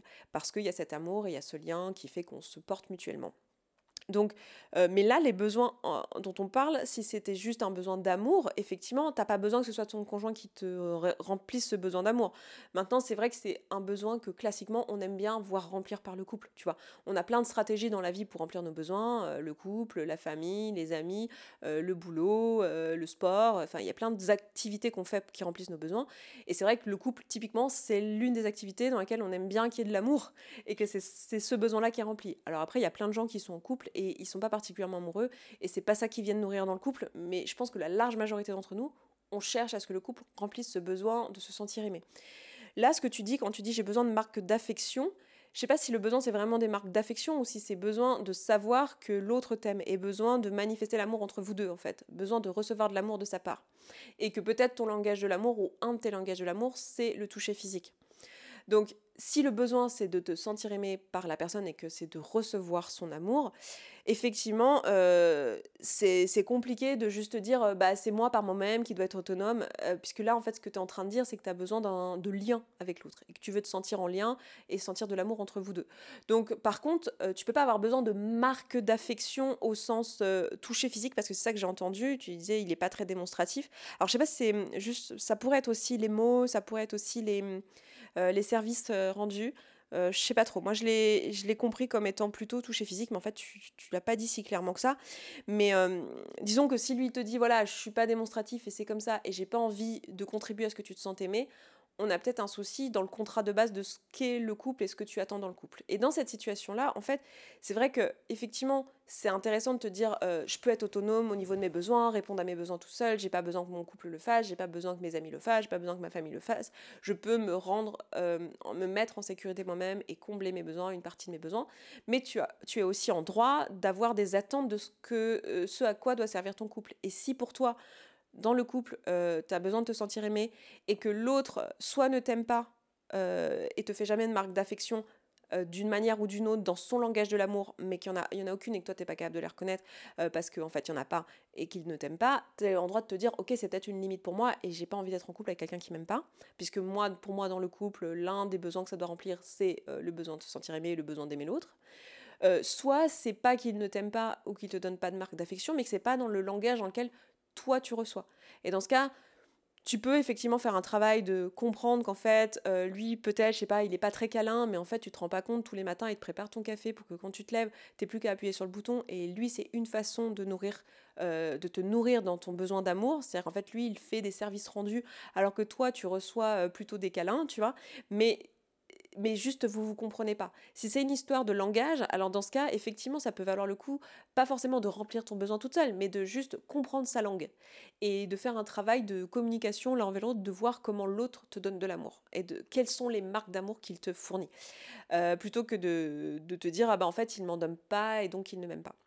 Donc voilà. Après, T'es en droit de mettre tes limites évidemment et de te dire bon bah oui à un moment je peux travailler sur moi ou je peux remplir mes besoins mais en fait j'attends du couple que ça remplisse tel ou tel besoin. Si ça le fait pas bah voilà. De la même manière que si tu me disais euh, je suis dans un boulot où euh, en fait on me paye pas assez pour ce que je fais euh, qu'est-ce que je fais? Est-ce que moi j'adapte mon mode de vie et, et je travaille sur sur mon rapport à l'argent ou est-ce que je quitte ce taf?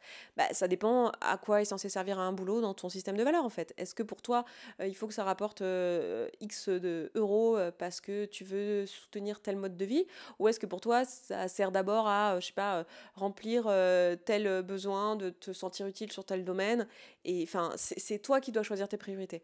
Bah là, c'est la même chose en fait. Et il faut que tu sois clair vis-à-vis de toi-même de ce que tu attends du couple et où est ta limite en fait pour savoir si effectivement c'est de l'ordre du développement personnel ou est-ce qu'en fait non c'est une limite et du coup ben c'est pas ok pour toi qu'il se passe ça dans la relation tu vois et après, ce que moi j'en pense en tant que, à titre personnel, en tant que nana et tout, euh, entendre un mec qui dit oui, bah je suis comme ça, euh, euh, je donne pas de marque d'affection, deal with it, j'ai envie de dire, mais va te faire foutre en fait. Genre, euh, bah écoute, excuse-moi, de base, euh, en fait, le couple, on est censé un petit peu euh, se mettre à la place de l'autre. Enfin, tu vois, dans mes systèmes de valeurs, moi, pour moi, l'amour, il est juste indispensable, quoi. Donc, si t'as pas envie de te faire chier, essayer de me donner de l'amour, de me le donner dans le langage dans lequel je parle, que t'en as rien à foutre et que c'est juste en mode, genre, c'est soit moi je m'adapte à toi, soit je peux aller me faire foutre, moi ça m'irait pas du tout et je serais en train de te dire, mais casse-toi, meuf, franchement, explique-lui une bonne fois pour toutes de quoi t'as besoin. Mais si le gars, il est pas capable de juste entendre un besoin euh, aussi basique que j'ai envie de me sentir aimée dans le couple, et j'ai envie de ressentir que t'es engagé dans ce truc et que t'es content d'être là et que t'es content d'être en lien et que t'as envie d'être en lien avec moi, euh, ouais, bof quoi.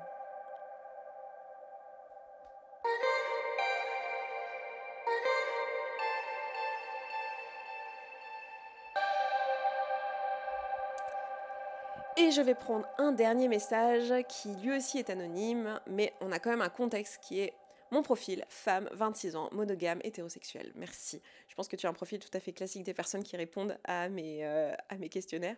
Oh, quoique, je pense que la moyenne d'âge est plus âgée que ça. Mais bon, bref.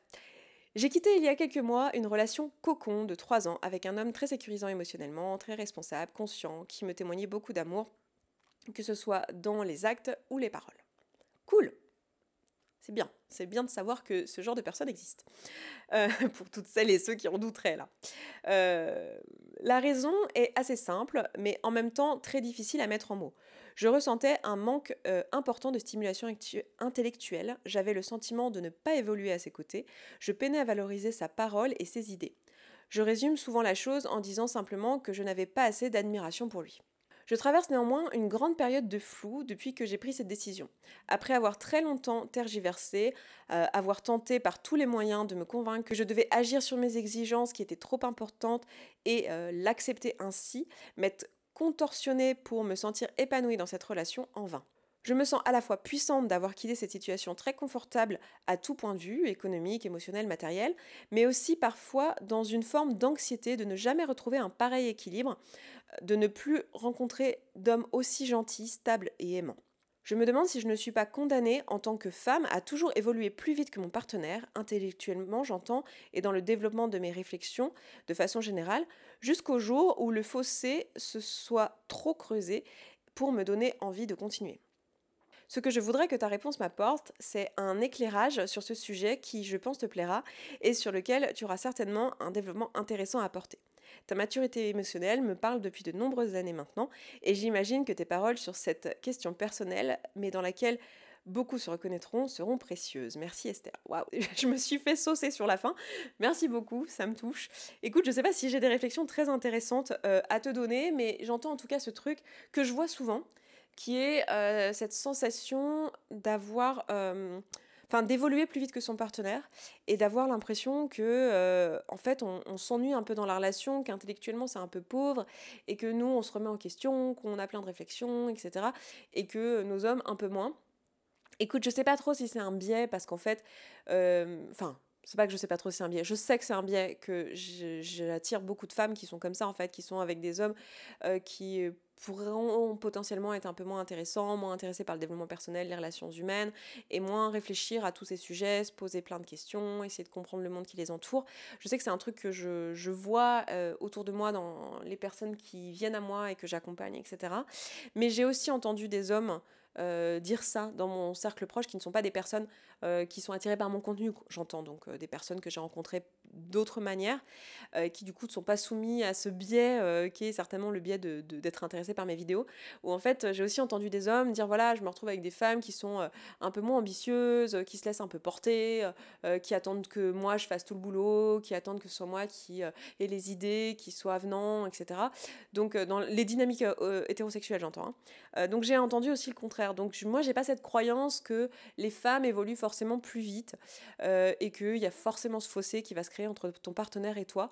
Par contre, j'ai la croyance qu'en fait, il y a des personnes que ça n'intéresse pas du tout, en fait, hommes ou femmes, de, euh, de grandir, en fait, et de d'évoluer, d'être stimulé intellectuellement, d'apprendre des nouvelles choses, et que le fait d'avoir ce centre d'intérêt, en fait, le fait d'avoir envie d'évoluer, bah, ça veut dire aussi qu'il faut que tu sois avec quelqu'un qui est aussi dans cette démarche-là et faire le pari que vous allez évoluer dans la même direction et que vous n'allez pas vous éloigner si vous voulez que la relation dure. Et ce qui en fait n'est pas du tout garanti et pourrait être ok en fait de juste se dire bah c'est pas grave en fait si je fais un bout de chemin avec une personne, qu'en fait on, grandit de manière différente et que finalement euh, on va dans des directions différentes. Enfin il y a peut-être un, travail de deuil à faire là-dessus sur euh, le fait d'aller forcément dans la même direction ou alors de se dire ben en fait je vais directement chercher des personnes qui ont les mêmes centres d'intérêt qui a priori sont intéressées d'aller dans la même direction que moi et, euh, et grandir ensemble et ça ça peut aussi exister après je trouve ça chouette que tu aies pu quitter cette relation, surtout qu'en fait tu es super jeune, donc j'imagine qu'il y, y aura plein d'opportunités. Je comprends aussi la peur de dire mais peut-être que je vais pas retrouver la même chose. Et en même temps, tu vois, moi j'ai souvent un truc comme ça que je, que je me dis et que je dis aussi aux gens autour de moi qui sont dans ces situations où en fait tu quittes une relation et tu dis ben en fait, elle était désirable sur plein d'aspects et peut-être que le moi du futur, il aurait voulu cette relation et c'est dommage que le moi du présent arrête cette relation parce que peut-être que le moi du futur aurait eu besoin exactement de ça et va regretter de l'avoir eu et de ne plus l'avoir aujourd'hui. Et en fait, ce qui est important de comprendre, c'est que tu vis que pour le toi du présent. En fait, tu sais pas ce que va devenir le toi, du futur et le toi du passé n'existe plus. Donc, en fait, oui, peut-être que le toi du futur, il adorerait avoir euh, cette personne qui est aimante, qui est stable, euh, qui crée cet équilibre avec toi, comme pouvait l'être cette personne pendant ces trois années. Mais en fait, le toi de maintenant, c'est pas de ça dont il a besoin tu vois. Et donc, si le toi du futur, il a besoin de ça, bah, soit il croisera de nouveau une personne qui est capable de créer ça, soit il saura dealer avec le fait de ne pas avoir tous ses besoins de remplis et trouvera une autre façon de créer un équilibre, en fait. Et je pense pas que la solution, ce soit de rester figé dans des trucs qui nous correspondent pas, dans l'idée de peut-être un jour ça nous correspondra, ou peut-être dans un futur on aurait besoin d'exactement ça. Ça, c'est plutôt une mentalité de peur, en fait, de vivre dans une espèce de peur de manquer de quelque chose, plutôt que dans une mentalité de, de vivre de faire ses choix pas à partir d'une peur, mais plutôt à partir d'un sentiment de confiance et d'abondance et de se dire en fait je suis assez, je saurais nourrir mes besoins, je saurais comprendre les situations et rester bloqué dans une relation qui ne te convient pas de toute façon à un moment donné. Tout ce que tu risques de te dire, euh, crois-moi, euh, des années plus tard, c'est en fait je suis restée trop longtemps dans cette relation, j'avais peur de quitter cette personne, du coup je suis restée 10, 15 ans et en fait euh, je savais très bien au bout de 3 ans que finalement cette personne ne me convenait pas et que c'était plus ce dont j'avais besoin et j'aurais voulu vivre autre chose et je l'ai pas vécu. Donc en fait, voilà, la plupart d'entre nous, c'est surtout ça qu'on vit. Enfin, j'entends énormément de personnes qui finalement ont plus de regrets d'être restées trop longtemps dans des relations que euh, d'être parties. Et en fait, de manière générale, si tu regardes euh, les personnes qui sont vieilles, moi c'est un truc que j'aime beaucoup faire, regarder les leçons de vie de personnes qui sont plus âgées que toi. Euh, et souvent, le truc qui revient, c'est le regret de ne pas avoir fait des choses, de ne pas avoir pris des risques, plus que le regret d'avoir pris des risques et de s'être cassé la gueule en le faisant.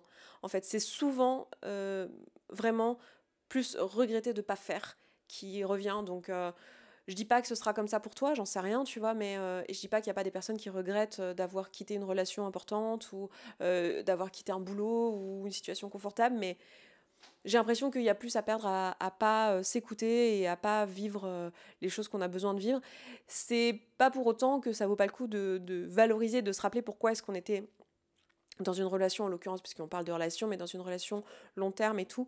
Et de s'assurer que si on quitte cette relation, on le fait depuis un espace justement, pas un espace de peur, de oh mon dieu, je passe à côté de quelque chose, je vais pas vivre mon célibat, ou ah mon dieu, je reste coincé, je reste coincé, mais vraiment depuis un endroit de, réel amour de soi et de réelle euh, inspiration, tu vois. Et donc pour répondre à ta question, est-ce que j'en pense euh, sur euh, le fait de de vivre, d'avancer plus vite que son partenaire? Moi, j'ai pas cette croyance qu'on est condamné à ça.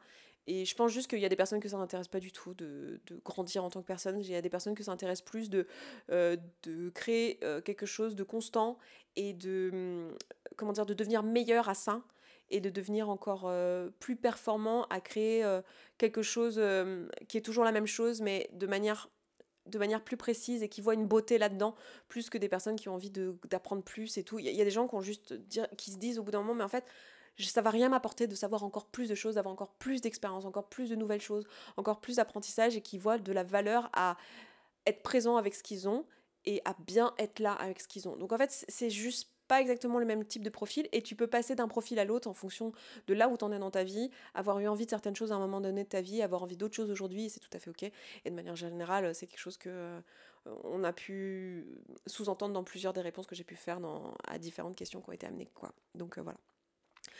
Voilà pour cette euh, vidéo slash podcast aujourd'hui, je vais m'arrêter là. Euh, si le sujet vous intéresse du couple, j'avais déjà fait un petit time à ce sujet, euh, au moins un, donc je vous le mettrai en lien. Et j'ai aussi une playlist sur la chaîne YouTube où je parle de couple, de couple ouvert, de relations polyamoureuses. Il y a aussi un, un talk sur les relations. Donc si c'est des sujets qui vous parlent, n'hésitez pas à aller regarder mes autres vidéos à ce sujet-là parce qu'il y a pas mal de contenu déjà sur la chaîne. Alors il y a des choses sur lesquelles je vous parle de mon expérience personnelle et de mes valeurs ou de ma vision des choses. Si ça date de plusieurs années, il est possible que ma vision ait évolué. Mais en tout cas, à ce moment-là, elle était construite d'une manière qui était authentique et, je vous réponds de manière authentique à chaque fois dans les vidéos. Donc euh, voilà. C'est tout, je pense, pour aujourd'hui. Je m'arrête là. Euh, n'hésitez pas à vous abonner si ce n'est pas déjà fait, à commenter, à partager cette vidéo à quelqu'un à qui elle pourrait être utile. Et si vous êtes sur YouTube, j'ai envie de vous proposer de, dans votre commentaire de choisir une émoji rouge pour que je sache que euh, vous êtes arrivé jusque-là dans la vidéo. Et puis écoutez, bah moi je m'arrête là. Je vous dis rendez-vous vendredi sur le podcast et euh, très vite sur la chaîne. Et puis je vous dis bonne journée, bonne soirée, bon week-end, bonne Saint-Valentin et à très bientôt. Ciao ciao